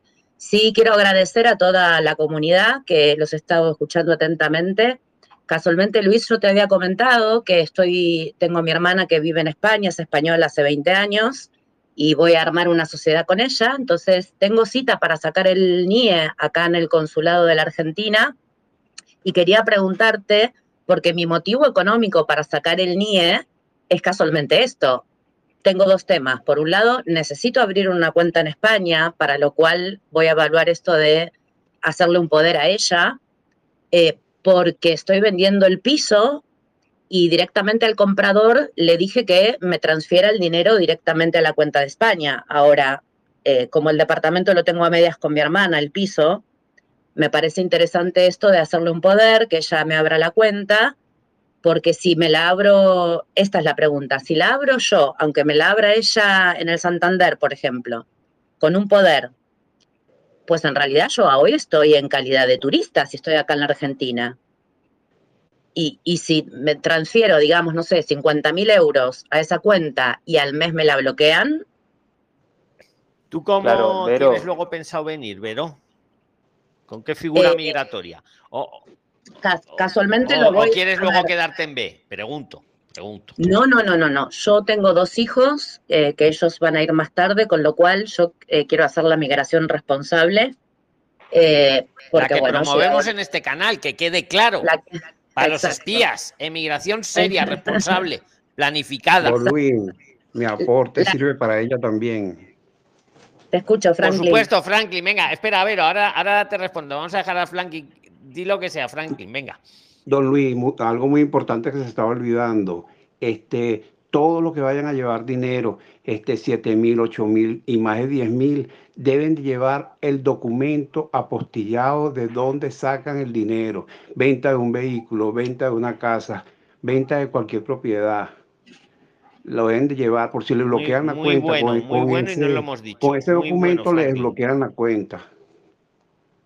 Exacto. Está Eso es. bueno Igual- esto que igual- dice Franklin, que pienso Y que sobre, y sobre todo que a la- lo que procedemos, lo que procedemos de Venezuela, Colombia, Cuba y Argentina. Claro, Eso pero- también es verdad. No sé si visteis el vídeo con Riesgo. No me acuerdo. eh, el apellido Sí. es Riesgo, acordaros, que había Roberto trabajado en Riesgo. banca. Roberto Riesgo, Sí. Eso, Roberto Riesgo. Eh, Cuba, ¿cuáles eran los conflictivos? Cuba, Colombia Venezuela y y Argentina. Argentina. Argentina, sí. Por eso, Eh, los que vengáis de esos países, hacer caso sí o sí lo que os ha dicho Franklin, ¿eh? que pone mucha pega. Mucha, mucha. Venga, ver, en ese cuestión, sentido, con ahora conversando entre todos, calculo que llegado el caso, pasan los 30 días de que mi hermana me ha abierto la cuenta, eh, transfieren el dinero y a los 30 días, no sé, me la bloquean, ella podría ir con la escritura del notario de la venta y, y- y pelearme en el banco que me la desbloqueen porque ese dinero procede de la venta de mi piso. Yo, Y yo como yo, un comentario acá Vero, viene- para ti. acá, aguárdame un segundo. Y como eh, tú me preguntabas, Luis, bajo qué figura migratoria, eh, yo en un principio pensaba, estoy eh, pensando en, en, ir como turista y presentar directamente allí el proyecto eh, por emprendedurismo, eh, porque bueno, entiendo que acá Sí, en la vamos, que te Argentina... vas a quedar regular. Entonces no, no, no, era por eso, por, por lo como dices. A ver, la cierran si uno se queda irregular. A ver, no es que la cierren si uno se queda irregular. Los bancos tienen instrucciones, porque en realidad es el Estado. Ellos son como la ejecución. Tienen instrucciones de comprobar periódicamente. A los españoles también nos lo hacen, ¿eh? que lo sepáis. Un día lo cuento también lo que nos piden a los españoles eh, periódicamente que la persona está en situación regular. Entonces, ¿por, ¿te abren la cuenta? Pues sí, por 40 días, pues también, a lo mejor. Pero luego tienen en los ordenadores, oye, que han pasado 40 días ahora que esta señorita me diga, a ver, que me demuestre su TIE o su residencia o que está emprendiendo. ¿Qué le querías decir tú, Gonzalo? Venga. No, que a mí me parece que igual con esto que estábamos hablando de que las cuentas se, se bloquearon, tanto en el caso de Elías como en el caso mío, es porque la documentación que presentamos no la termina el sistema de validar. Es decir, el NIE con el que nosotros abrimos las cuentas online, que es el NIE que nos dieron en el Que no consulado, es el el NIE, que está- Gonzalo, que no me, no me ensucies el NIE, que verás Vero ahora cuando vaya por su NIE. Es que el NIE no está soportado en una residencia o en una estancia. Es eso. O sea, ellos te dicen, no, es que el NIE no eh, me vale, es que yo quiero un TIE. Claro, porque el TIE ya te lo dan si tienes residencia. ¿Vale? Claro, pero don Luis, el, el NIE que yo tengo, que es el número ese de identificación que me dieron en el consulado, te lo entregan en un PDF que no tiene foto.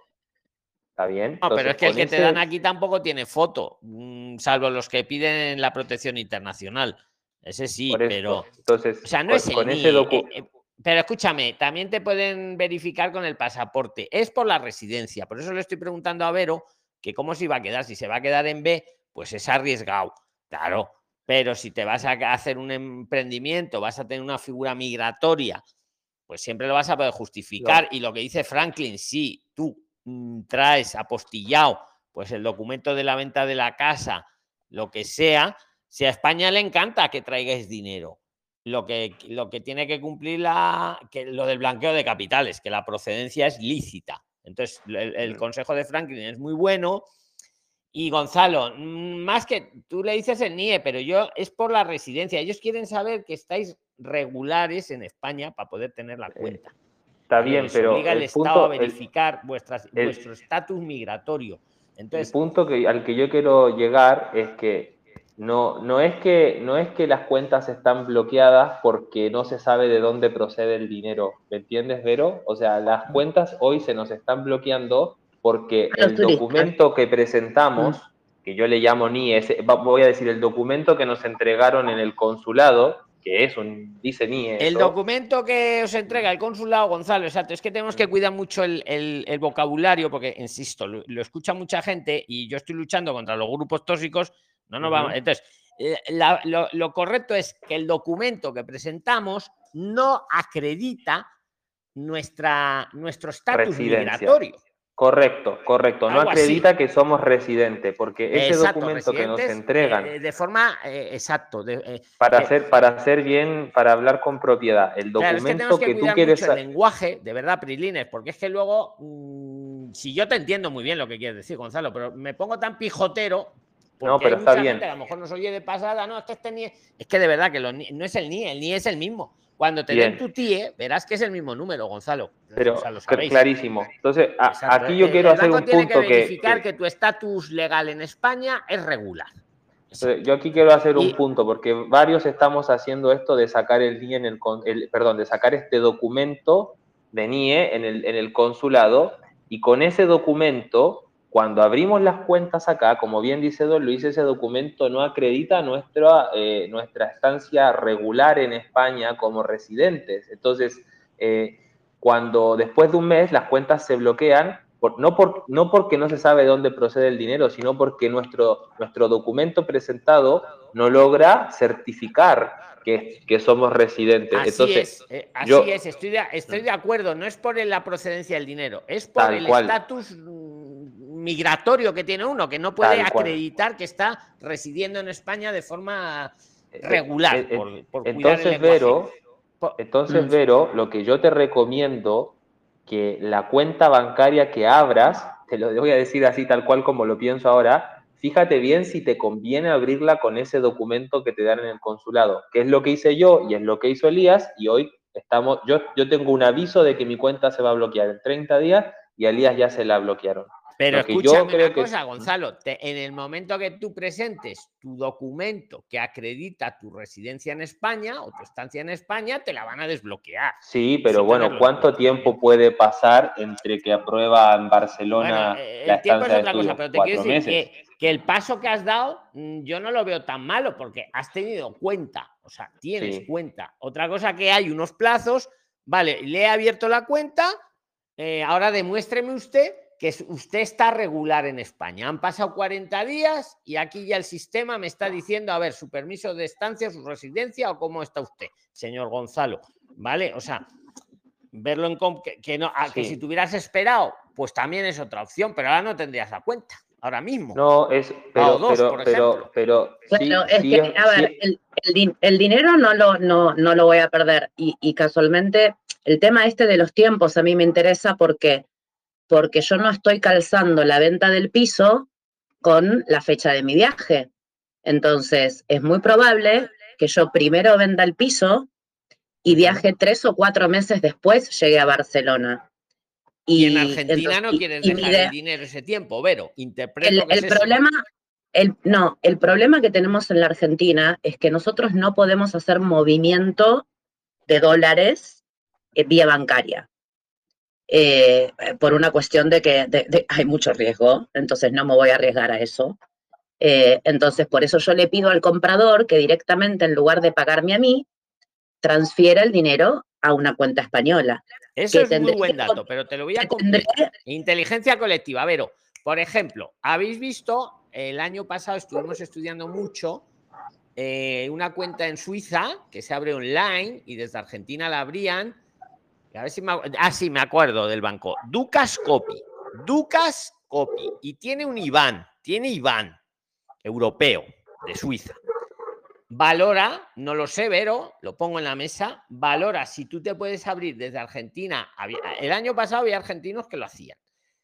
Abrirte la cuenta en el Ducas Copy una idea. Le das al comprador que te mande allí el dinero, acreditado, por supuesto, el documento de la venta, lo que sea, por si te lo pide luego el Ducas Copy. Y luego ya cuando estás en España y te abres ya la cuenta con tu estatus migratorio, para que no te la cierren, como comentamos con Gonzalo, te lo transfieres desde el Ducas Copy a España, que eso no tiene coste, ¿vale? Las transferencias dentro de Europa generalmente no tienen coste. Vamos, muy fácil que no tengan coste. Muy malo el banco que cobre coste para transferencias eh, intraeuropeas. Es una idea que te doy, porque lo- yo sé argentinos que lo han hecho. No sé. Ok. Igual, Vero, una cosa para cerrarte la idea del- de, la cuenta, que yo escucho que acá están hablando mucho de que te a- van a abrir, a- les van a abrir una cuenta dándole un poder a alguien acá en España, don Luis, y yo eso no, no lo veo. Pero tiene peligro como al que le deis el poder no sea alguien de confianza, porque os la puede Sí, liar. Yo, hermana yo voto más porque os No, abréis no, una pero lo que tipo no, pero yo no me refiero a eso. Yo Dime, no me dime, refiero a Gonzalo. eso. Yo me refiero a cómo la hermana de Vero le abre una cuenta a Vero si Vero no tiene ni- ningún documento para que le abran una cuenta. es que lo primero que le va a pedir el NIE de Vero. Luego No, le va a pedir el la poder. en el que Vero, no te el poder, con el NIE. escucha, el poder, el poder que Vero le autoriza a su hermana a abrir la cuenta. Y luego, seguramente, algún, alguna, algún documento más, que por eso le he dicho que, que se lo pregunte directo a la entidad bancaria. Pero al final yo estoy de acuerdo con lo que le habéis dicho. Yo me lo traería, hombre, si es la venta de una casa, vale. Pero para 4.000 euros me lo traería bien guardado, como le habéis explicado, Gonzalo. Y... Claro, no, pero Vero es la de la casa. Ah, Vero es la de. Ah, vale, que me están. Vale. Sí, no, pero- Vero. El otro tema, investiga. Mira, mira las dos. O sea, no os quedéis con una idea solo. Yo, si No, yo por fuera eso, Vero. te pregunto, Vero, te pregunto escucha, esto. Vero, si yo fuera tú, investigaba las dos cosas. Me miraba por un lado el Ducascopi, me miraba por otro Mm. lado el Ducascopi de verdad que está en Suiza y es muy abierto a que se abran cuentas, ¿eh? Y no las cierra, y no las cierra. Salvo que a ese sí te la va a cerrar, ese no te pide residencia, Gonzalo, en Suiza. Pues sabéis, lo- los bancos suizos tienen fama, ¿no? Eh, entonces, lo que sí, ese sí, Vero, ese es muy pijotero con el origen del dinero. Pero como es tu venta de tu casa, ahí, mira, ahí se contradice un poco con lo que estábamos hablando de los bancos españoles, que lo que les importa es vuestra residencia. Al suizo no te pide residencia, ni que pases por Suiza siquiera. Te van a verificar la identidad y el origen del dinero. Lo mandas ahí. Y luego ya cuando estás en España te lo transfieres para acá. Esa es una idea. Y la otra, sigue con tu idea inicial y pregunta a la entidad bancaria en España o a un par de ellas, mandarles un email. Oiga, para abrirme una cuenta por, por poderes, les escribes un email que te sirve pa- para varias entidades. le- se lo preguntas a ellas, a ver qué te dicen. A ver, a ver Sí, qué la, otra opción que te quería preguntar, Luis, era, ya que Wow. yo estoy pensando en armar una SL con mi hermana que es española, eh, no sé con respecto a Hacienda, porque al tener las dos el piso compartido, eh, ¿qué pasaría si el comprador abre una cuenta, eh, eh, una cuenta, pa- ella abre una cuenta para la sociedad y enviamos ese dinero a, a la cuenta de la sociedad? Pues muy interesante también, pero, pero, pero, lo vamos a tener que dejar porque es que llevamos dos horas. Pero no, Chao. pero de eso, eso, te- eso me lo Gracias. recuerdo que tengo una empresita aquí en España. Escuchar, Brilines, inteligencia colectiva. Tenemos que estar unidos, aportando conocimiento. Muy importante, están atacando. Hay alguna. hay- hay- hay- por suerte, los malos son menos. Pero parece ser que hay alguien o algunos que no les gusta que hagáis las cosas y tengáis las cosas. Que lo Tu malo Prilines, ahora dentro de un rato, dentro de un rato, para los que os habéis incorporado después, pongo el audio de todo, sin editar nada, tal cual lo tenéis en el grupo de lo- aquí de los 22.000 Prilines. Los que lo escucháis en, en Spotify o en cualquier otra plataforma de podcast, de verdad, si os interesa integraros en España, emigrar a España, hacer las cosas bien, ponernos cinco estrellas y debajo de en la descripción del podcast tenéis el enlace al grupo de los 23.000 prilines, el canal de los 23.000 prilines, que somos 23.000. Por cierto, ayer somos ya 100.000 en YouTube. Ayer llegamos a los 100.000 en YouTube, ¿vale? Pero lo importante es que hacemos las cosas bien. Total, que le dais, pero luego darle a conversar y pasáis a los 19.000, que son los que estamos aquí, que estamos las 24 horas del día, 365 días al año chateando. Y todos los domingos hacemos este chat de voz, este conversatorio. ¿Vale? Prilines, que muchas gracias. Vero, Vero, cuando nos volvamos a escuchar, mañana viene un invitado eh, a Zoom, ¿vale? El miércoles hacemos Zoom y si quieres veros y, y los que queráis seguimos hablando de, de lo que queráis, ¿vale? Mañana, eh, mañana viene un invitado, pero haremos Zoom. Mañana hacemos Zoom, pero viene el invitado, ¿vale? Prilines, que muchas gracias. Dime, nos tenemos que ir. Ahora, ahora chateamos. Venga, que ahora, ahora yo estoy ahí chateando con vosotros. ¿Vale, amigos? chat presento entonces. Venga, un abrazo. Un abrazo a todos, Prilines. Un abrazo. Buenas noches. Chao.